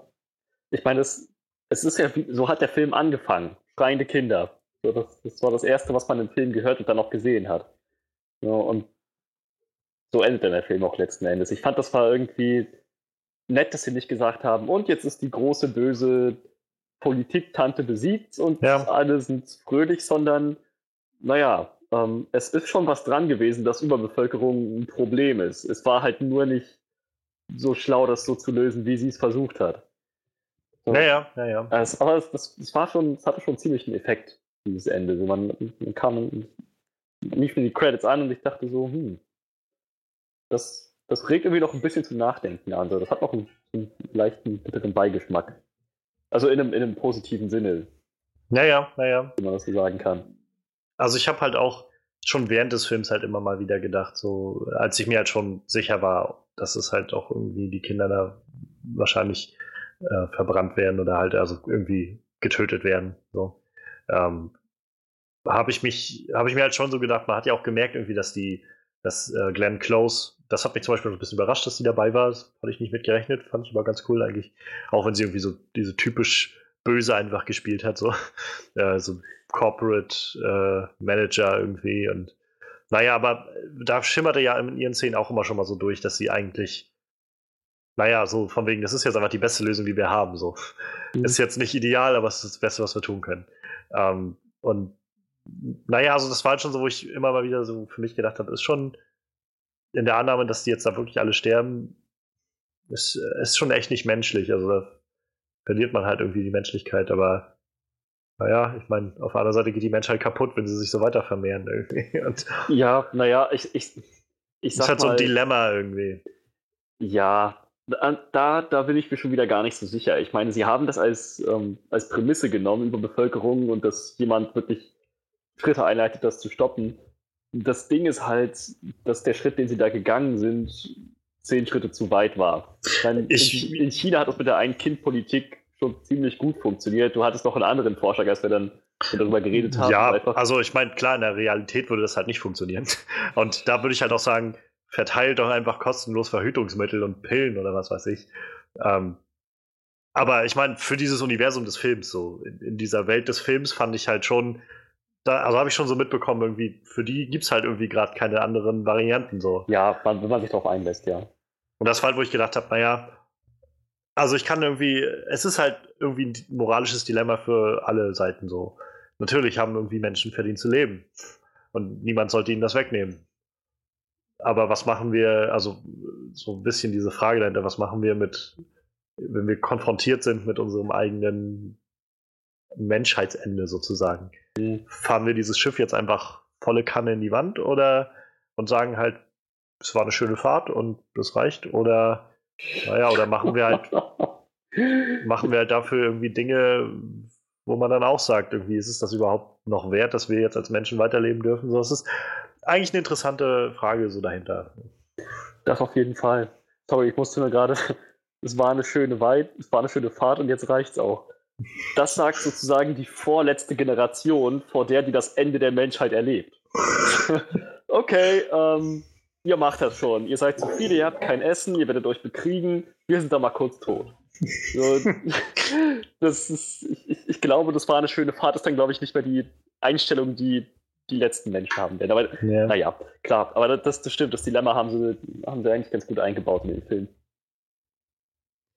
Ja, also das ist halt das, was ich eigentlich bei Sci-Fi-Sachen so gerne mag. Das hatten wir schon letzte Woche bei äh, Blade Runner mhm. schon mal angesprochen, so dieses bisschen Dinge thematisieren. Deshalb mag ich, also ich bin gerade dabei, so ein bisschen Star Trek Next Generation mal wieder zu schauen und viele dieser Folgen, also fast alles davon, baut halt darauf auf, dass man immer wieder Parabeln bildet mit diesen Geschichten, die man erzählt, um irgendwie andere gesellschaftliche Themen anzusprechen, in einem anderen Setting, aber halt irgendwie auch anzusprechen und ein bisschen zum Denken anzuregen. Und auch wenn ich denke, der Film hätte das natürlich noch deutlich besser machen können, war das schon mal schön, dass es irgendwie da war. Also, also ich hatte nicht das Gefühl, dass es zu, für mein Empfinden jedenfalls, war es nicht zu, zu halbherzig oder sowas oder einfach nur so, so ähm, pseudo-intellektuell irgendwie draufgelegt, sondern ich hatte schon ja, das Gefühl, ja. dass das, dass es schon irgendwie ein Anliegen war, das mal so zu thematisieren.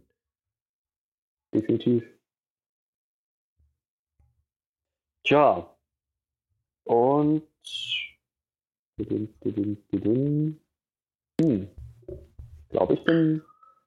Glaube ich bin durch. Also ich kann sagen. Oh, oh, nee, sorry. Ähm, ähm, möchtest du zuerst oder? Ich weiß nicht, also ich kann erst mal sagen, vielleicht meinen wir auch dasselbe, aber für mich, die wirklich, also ich habe schon gesagt, für mich, der Film wird getragen durch Nomi, äh, Nomi Rapaz und, und das Setting und, und so die Prämisse dahinter. Ähm, wo der Film aber so ein bisschen dazu kommt, für so eine kurze Phase mal wirklich Fuß zu fassen, ist halt für mich der zweite Akt. Also mal vom, vom Anfang und halt von dieser Auflösung am Schluss abgesehen, war dieser zweite Akt für mich sehr, sehr intensiv inszeniert. Also ich saß halt wirklich im Kino und äh, musste mich mal immer wieder so ein bisschen auf dem Sitz hin und her bewegen, weil ich einfach recht angespannt war durch das, was da gerade passiert. Mhm. Ähm, wo ich halt wieder gemerkt habe, es ist, also sowohl die Action, die sie da hatten, war halt sehr gut gemacht. Ja. Also sehr, sehr auf den Punkt, irgendwie so, wie es sein, wie es irgendwie angebracht war für diese Szenen. Gerade dafür, dass der Film, glaube ich, auch jetzt nicht so viel Budget hatte. Ich kenne keine Zahlen, aber einfach vom Aussehen her würde ich sagen, das war jetzt nicht die teuerste Produktion, aber das ist auch total okay. Ähm, ja, aber vor allem halt dieser Aufbau auch viel zu diesen Szenen hin. Also, keine Ahnung, zum Beispiel der Moment, wenn Wednesday, also die, die Sportler, sportliche mhm. sozusagen, wo sie da bei diesem äh, Jerry, so hieß er. Ja. Ich musste jetzt gerade überlegen. Und dann fiel mir ein, ja, der Vater aus Rick und Morty. Jerry, äh, wo sie bei dem war und dann quasi die Truppen alle ankamen und sie im Bad saß und diese Waffe aktivieren mhm. wollte. Das war für mich zum Beispiel sehr, sehr intensiv dargestellt. Das ja. hat mich, das hat mich so, so Nervenkitzel halt so herausgebracht, wie sie irgendwie, wie es gut geschossen war, wie die Truppen auf die, die Tür zu sind, wie man gesehen hat, wie sie dem den Finger abgeschnitten hat, um dann irgendwie seine Waffe zu aktivieren und sowas. Und davon gab es mehrere Sachen. Sei es jetzt dieser Moment, wo die da alle eingebrochen sind, also wo die da reinkamen in deren Haus oder äh, sei es, also Wednesday hatte generell viele von diesen Szenen auf ihrer Flucht und so.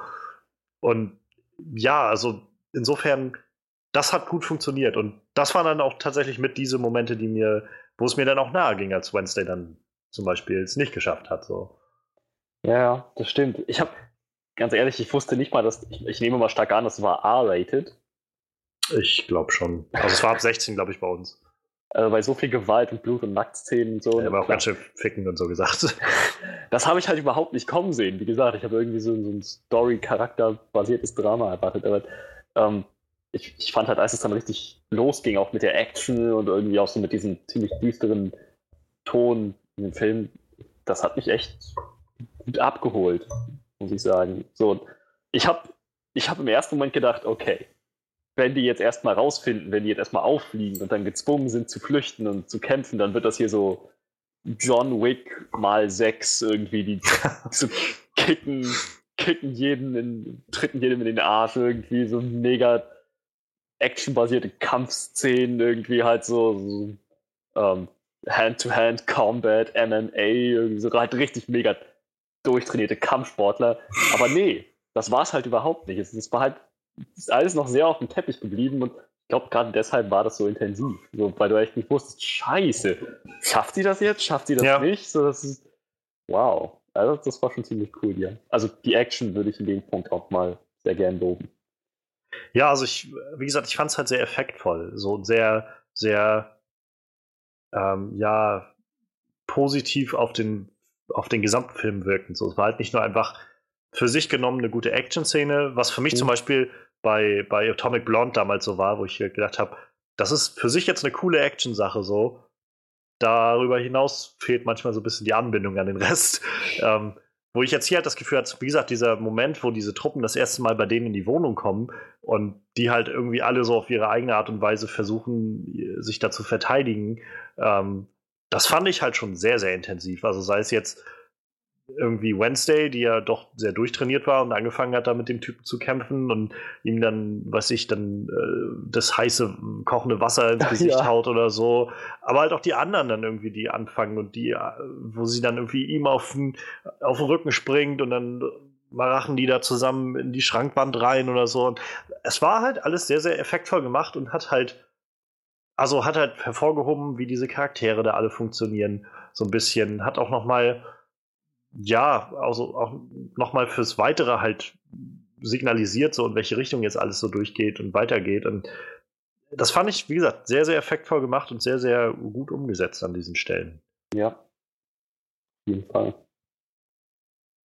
Ist halt schade, dass das nur, also für mich nur im zweiten Akt so wirklich alles funktioniert hat. Das hätte vielleicht besser sein können im, im Rest. ähm, was ich wenigstens noch einmal erwähnen möchte, ist, ähm, ich möchte, glaube ich, in demnächst viel, viel mehr Willem Dafoe sehen. ich fand die Szenen, die er hatte, es waren nicht viele, aber gerade am Anfang die Szenen, wo er mit den Kindern, diesen sieben Kindern zusammengearbeitet hat, die waren für mich ein, ein wie sagt man, äh, ein Delight.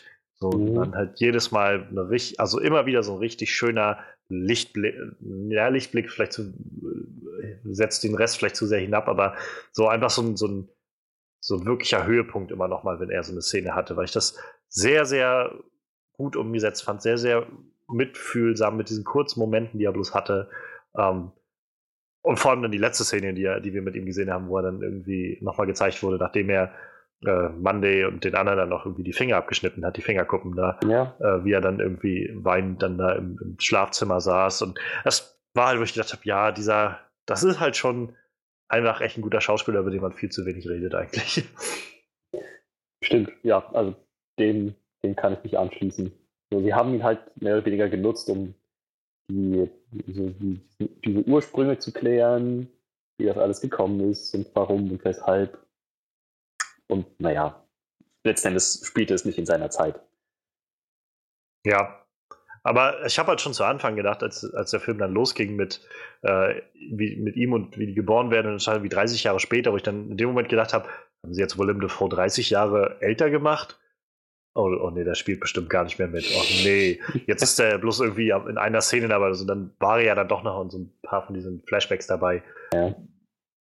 Wie gesagt, gerne mehr Willem Dafoe. ja, dann lass uns, äh, lass uns doch mal schauen, was vielleicht nicht so gut funktioniert hat. Denn auch da gab es ja so ein paar Sachen, die, ich sag mal, hätten besser laufen können in dem Film. Durchaus. Tja, ähm, ich fange jetzt erstmal an. Das ist eine Sache, die mir schon relativ früh aufgefallen ist war halt ähm, die Darstellung der, der Siebenlinge.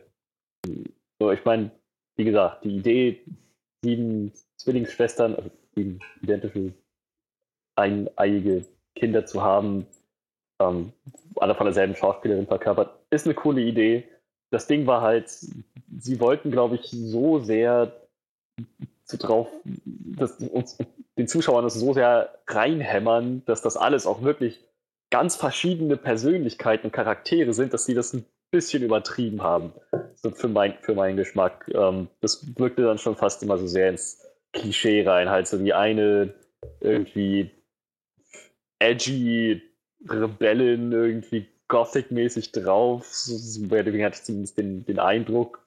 So, dann halt die, die andere so halt total die Kampfsportlerin, straightforward, immer auf die Fresse. Und dann, haben, dann war noch so die blonde Tussi dabei, die sich pink anzieht und irgendwie die ganze Zeit nur über Sex spricht. Und ja, das, das ging halt immer so weiter. Auch vor allem Friday mit so einer dicken Brille und so einer, so so einer Mütze und so einer Nerdjacke irgendwie. Es, es wirkte halt wirklich wie aus so einem, keine Ahnung, aus, aus so einem klischeehaften Malen nach Zahlenbuch, wo so halt die Filmstereotypen durchgegangen werden. Das fand ich ein bisschen schade. Ich, ich fand, da haben sie zu dick aufgetragen.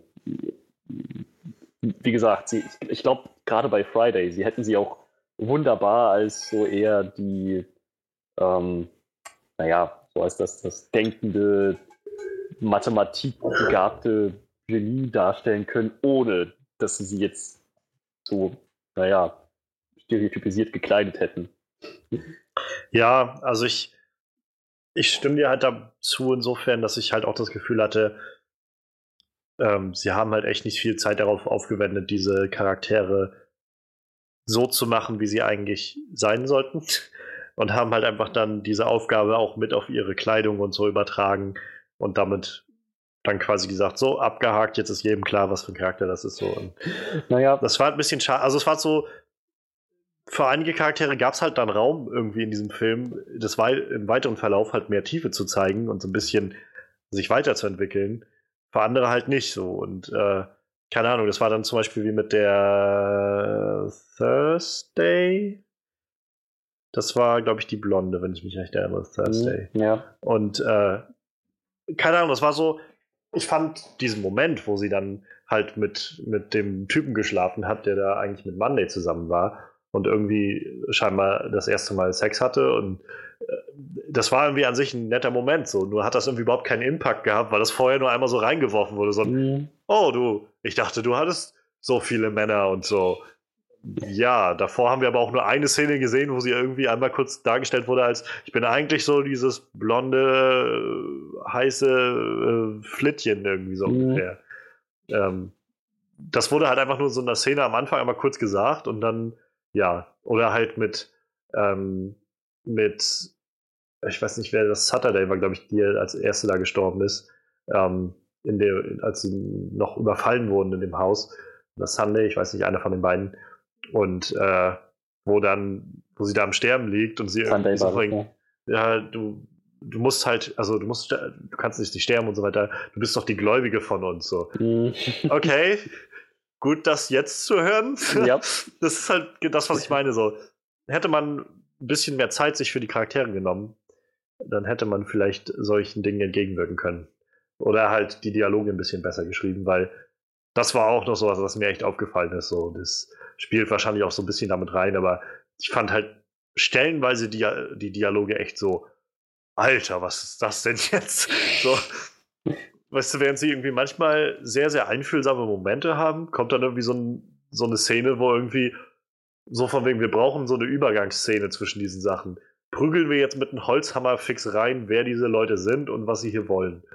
So, keine Ahnung, also das beste Beispiel war halt irgendwie dieser Jerry, als er das erste Mal aufgetaucht ist und da irgendwie mit ihr zusammen, also mit Monday zusammen im, äh, im Aufzug steht und irgendwie, keine Ahnung, ich bin dir schon seit Ewigkeit, schon seit Monaten auf der Spur. Du bist immer so kalt und abweisend. Äh, dich kann, dich wird sowieso wahrscheinlich nie jemand lieben oder sowas. Und, und sie dann auch irgendwie, keine Ahnung, nur weil ich dich nicht leiden kann und dir misstraue oder sowas. Aha. So wie Leute halt für gewöhnlich miteinander reden.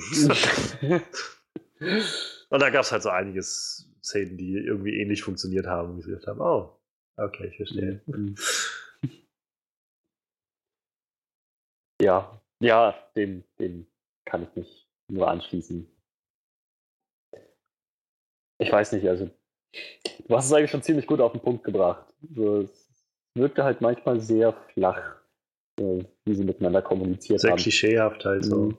Das ist halt das, was ich, was ich vorhin schon meinte, so dieses in der Story auch. Also, während ich halt dieses Setting total gerne mag und das Gefühl habe, dass da irgendwie schon, dass es schon eine coole Sci-Fi-Geschichte ist, spielt man dann oft in so viele Klischees irgendwie rein. Wie gesagt, also das mit den Kindern war für mich sehr, sehr schnell vorhersehbar, dass die jetzt nicht einfach tiefgefroren werden. So, es wird ja auch relativ schnell klar gemacht, dass die halt die Bösen sind. So. Und dann hast du halt schon, bist sowieso schon misstrauisch gegenüber diesen, den Plänen, die sie da vorstellen, was weiß ich.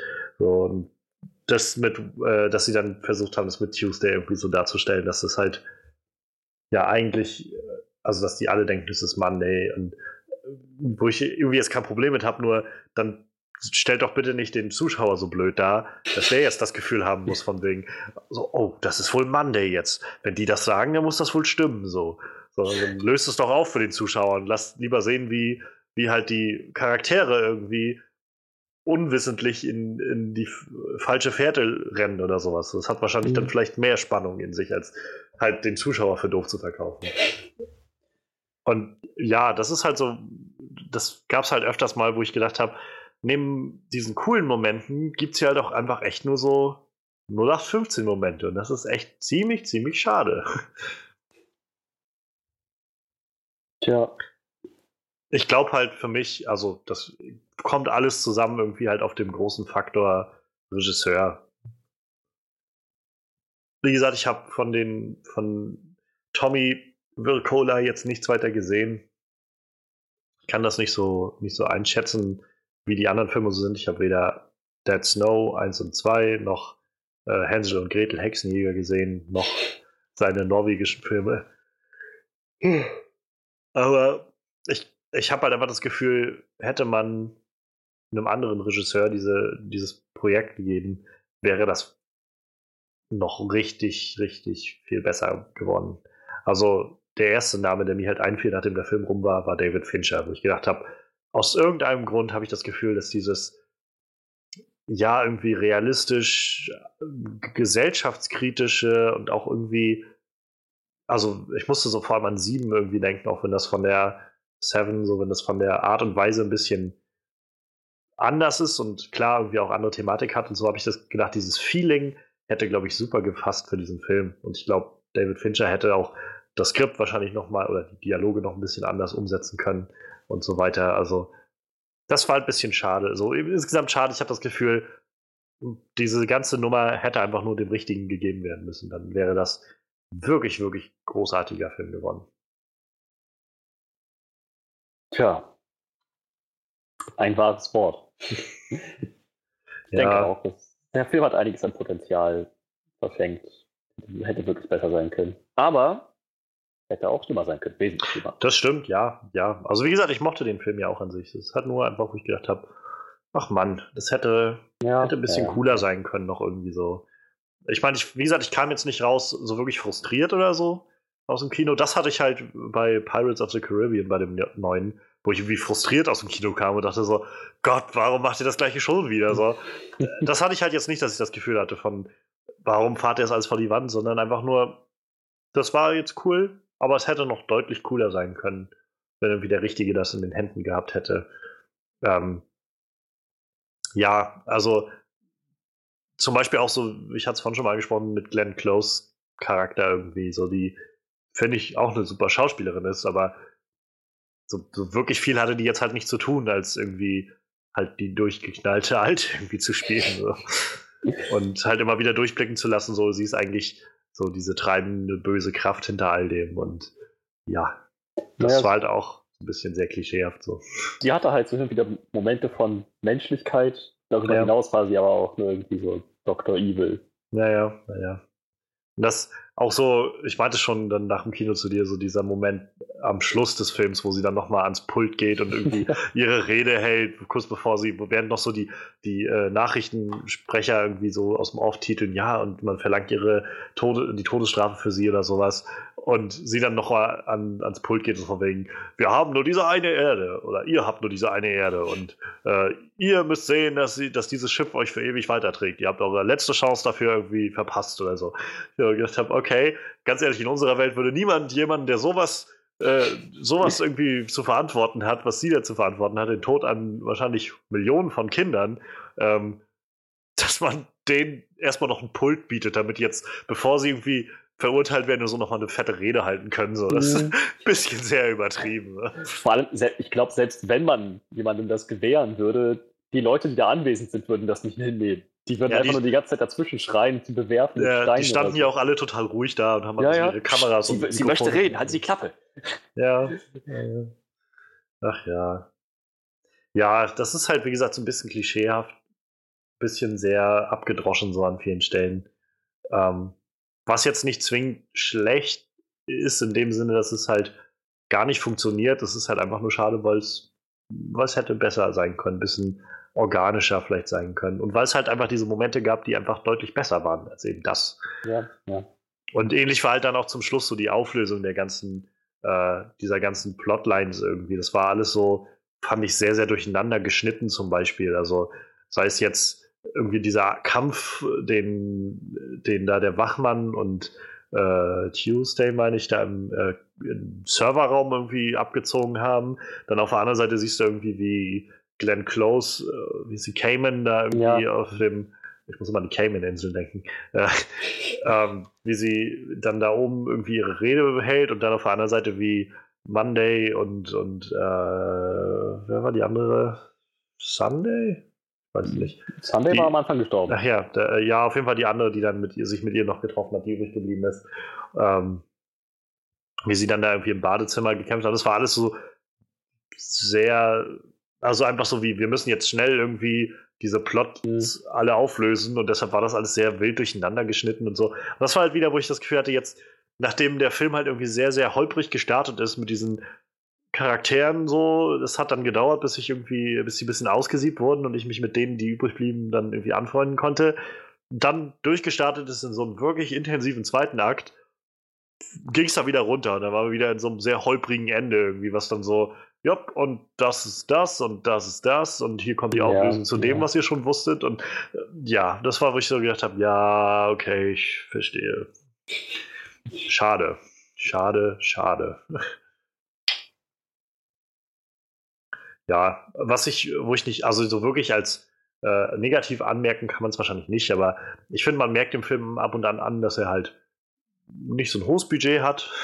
Also ich fand, manchmal hat man, hatte ich halt schon das Gefühl, es wirkt jetzt gerade nicht so, nicht so, ich, echt ist vielleicht nicht das richtige Wort, aber keine Ahnung, ich hatte manchmal so das Gefühl von, es fiel mir nicht schwer, mir vorzustellen, dass es gerade ein Filmset ist, an dem das passiert. So. Wenn ich jetzt halt, ist vielleicht auch unfair, aber wenn ich halt so die Woche davor denke, bei Blade Runner, das war halt so, keine Ahnung, das ist halt einfach unglaublich tolle Cinematography und so. Und ich erwarte gar nicht, dass der Film das abliefert. Ich hatte nur manchmal so die, diese Momente, wo ich gedacht habe, ja, das so ein bisschen wie bei, wie bei Daredevil, so, wo ich so auch das Gefühl habe von alles super. So. Ich kann sehen, warum das Ding nicht sehr teuer war. Man hat irgendwie die gleichen drei Sets, so ungefähr. Und, und ah, okay, das sieht so ein bisschen selbst gebaut aus, so ungefähr. Also, mal übertrieben gesagt. Aber hm. das war halt manchmal so ein bisschen zu merken, fand ich. Ähm, ist jetzt nicht schlimm und gerade die Effekte, die halt sein mussten, haben halt auch irgendwie ganz gut funktioniert. Also, also diese visuellen Sachen, die dann irgendwie ihre, ihre, aus ihren Armbändern dann irgendwie auf ihre Handfläche irgendwie was projiziert haben und so. Was übrigens coole Konzepte waren, fand ich so, was sie sich da ausgedacht haben. Ähm, ja. Auch schön der äh, von dem, ach ja, über den haben wir noch gar nicht geredet hier. Mr. Mr. Vorstand des, äh, des Suchkommandos oder so. Ach ähm, ja. sehr, Discount sehr, Sam Worthington.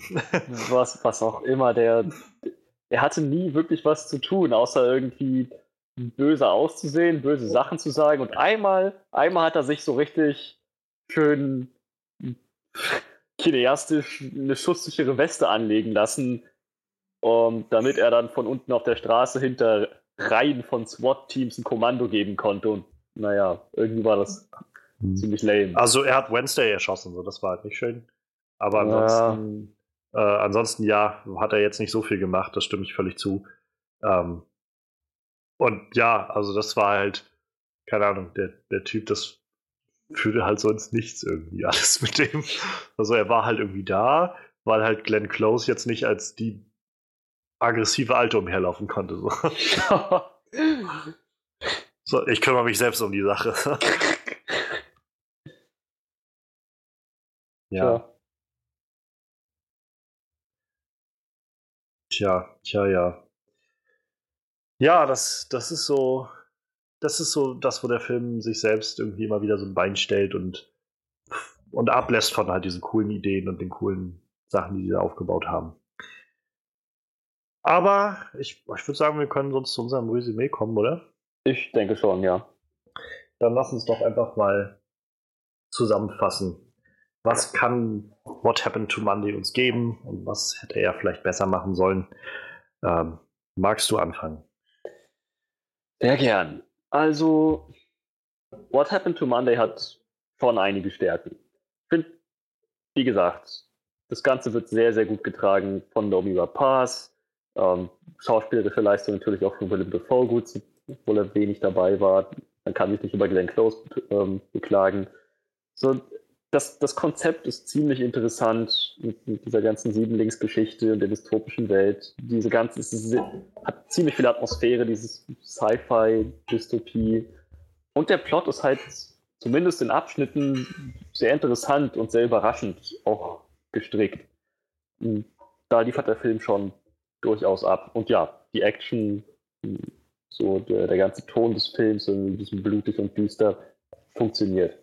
Was halt oft genug nicht funktioniert, ist die, die Darstellung von manchen Charakteren.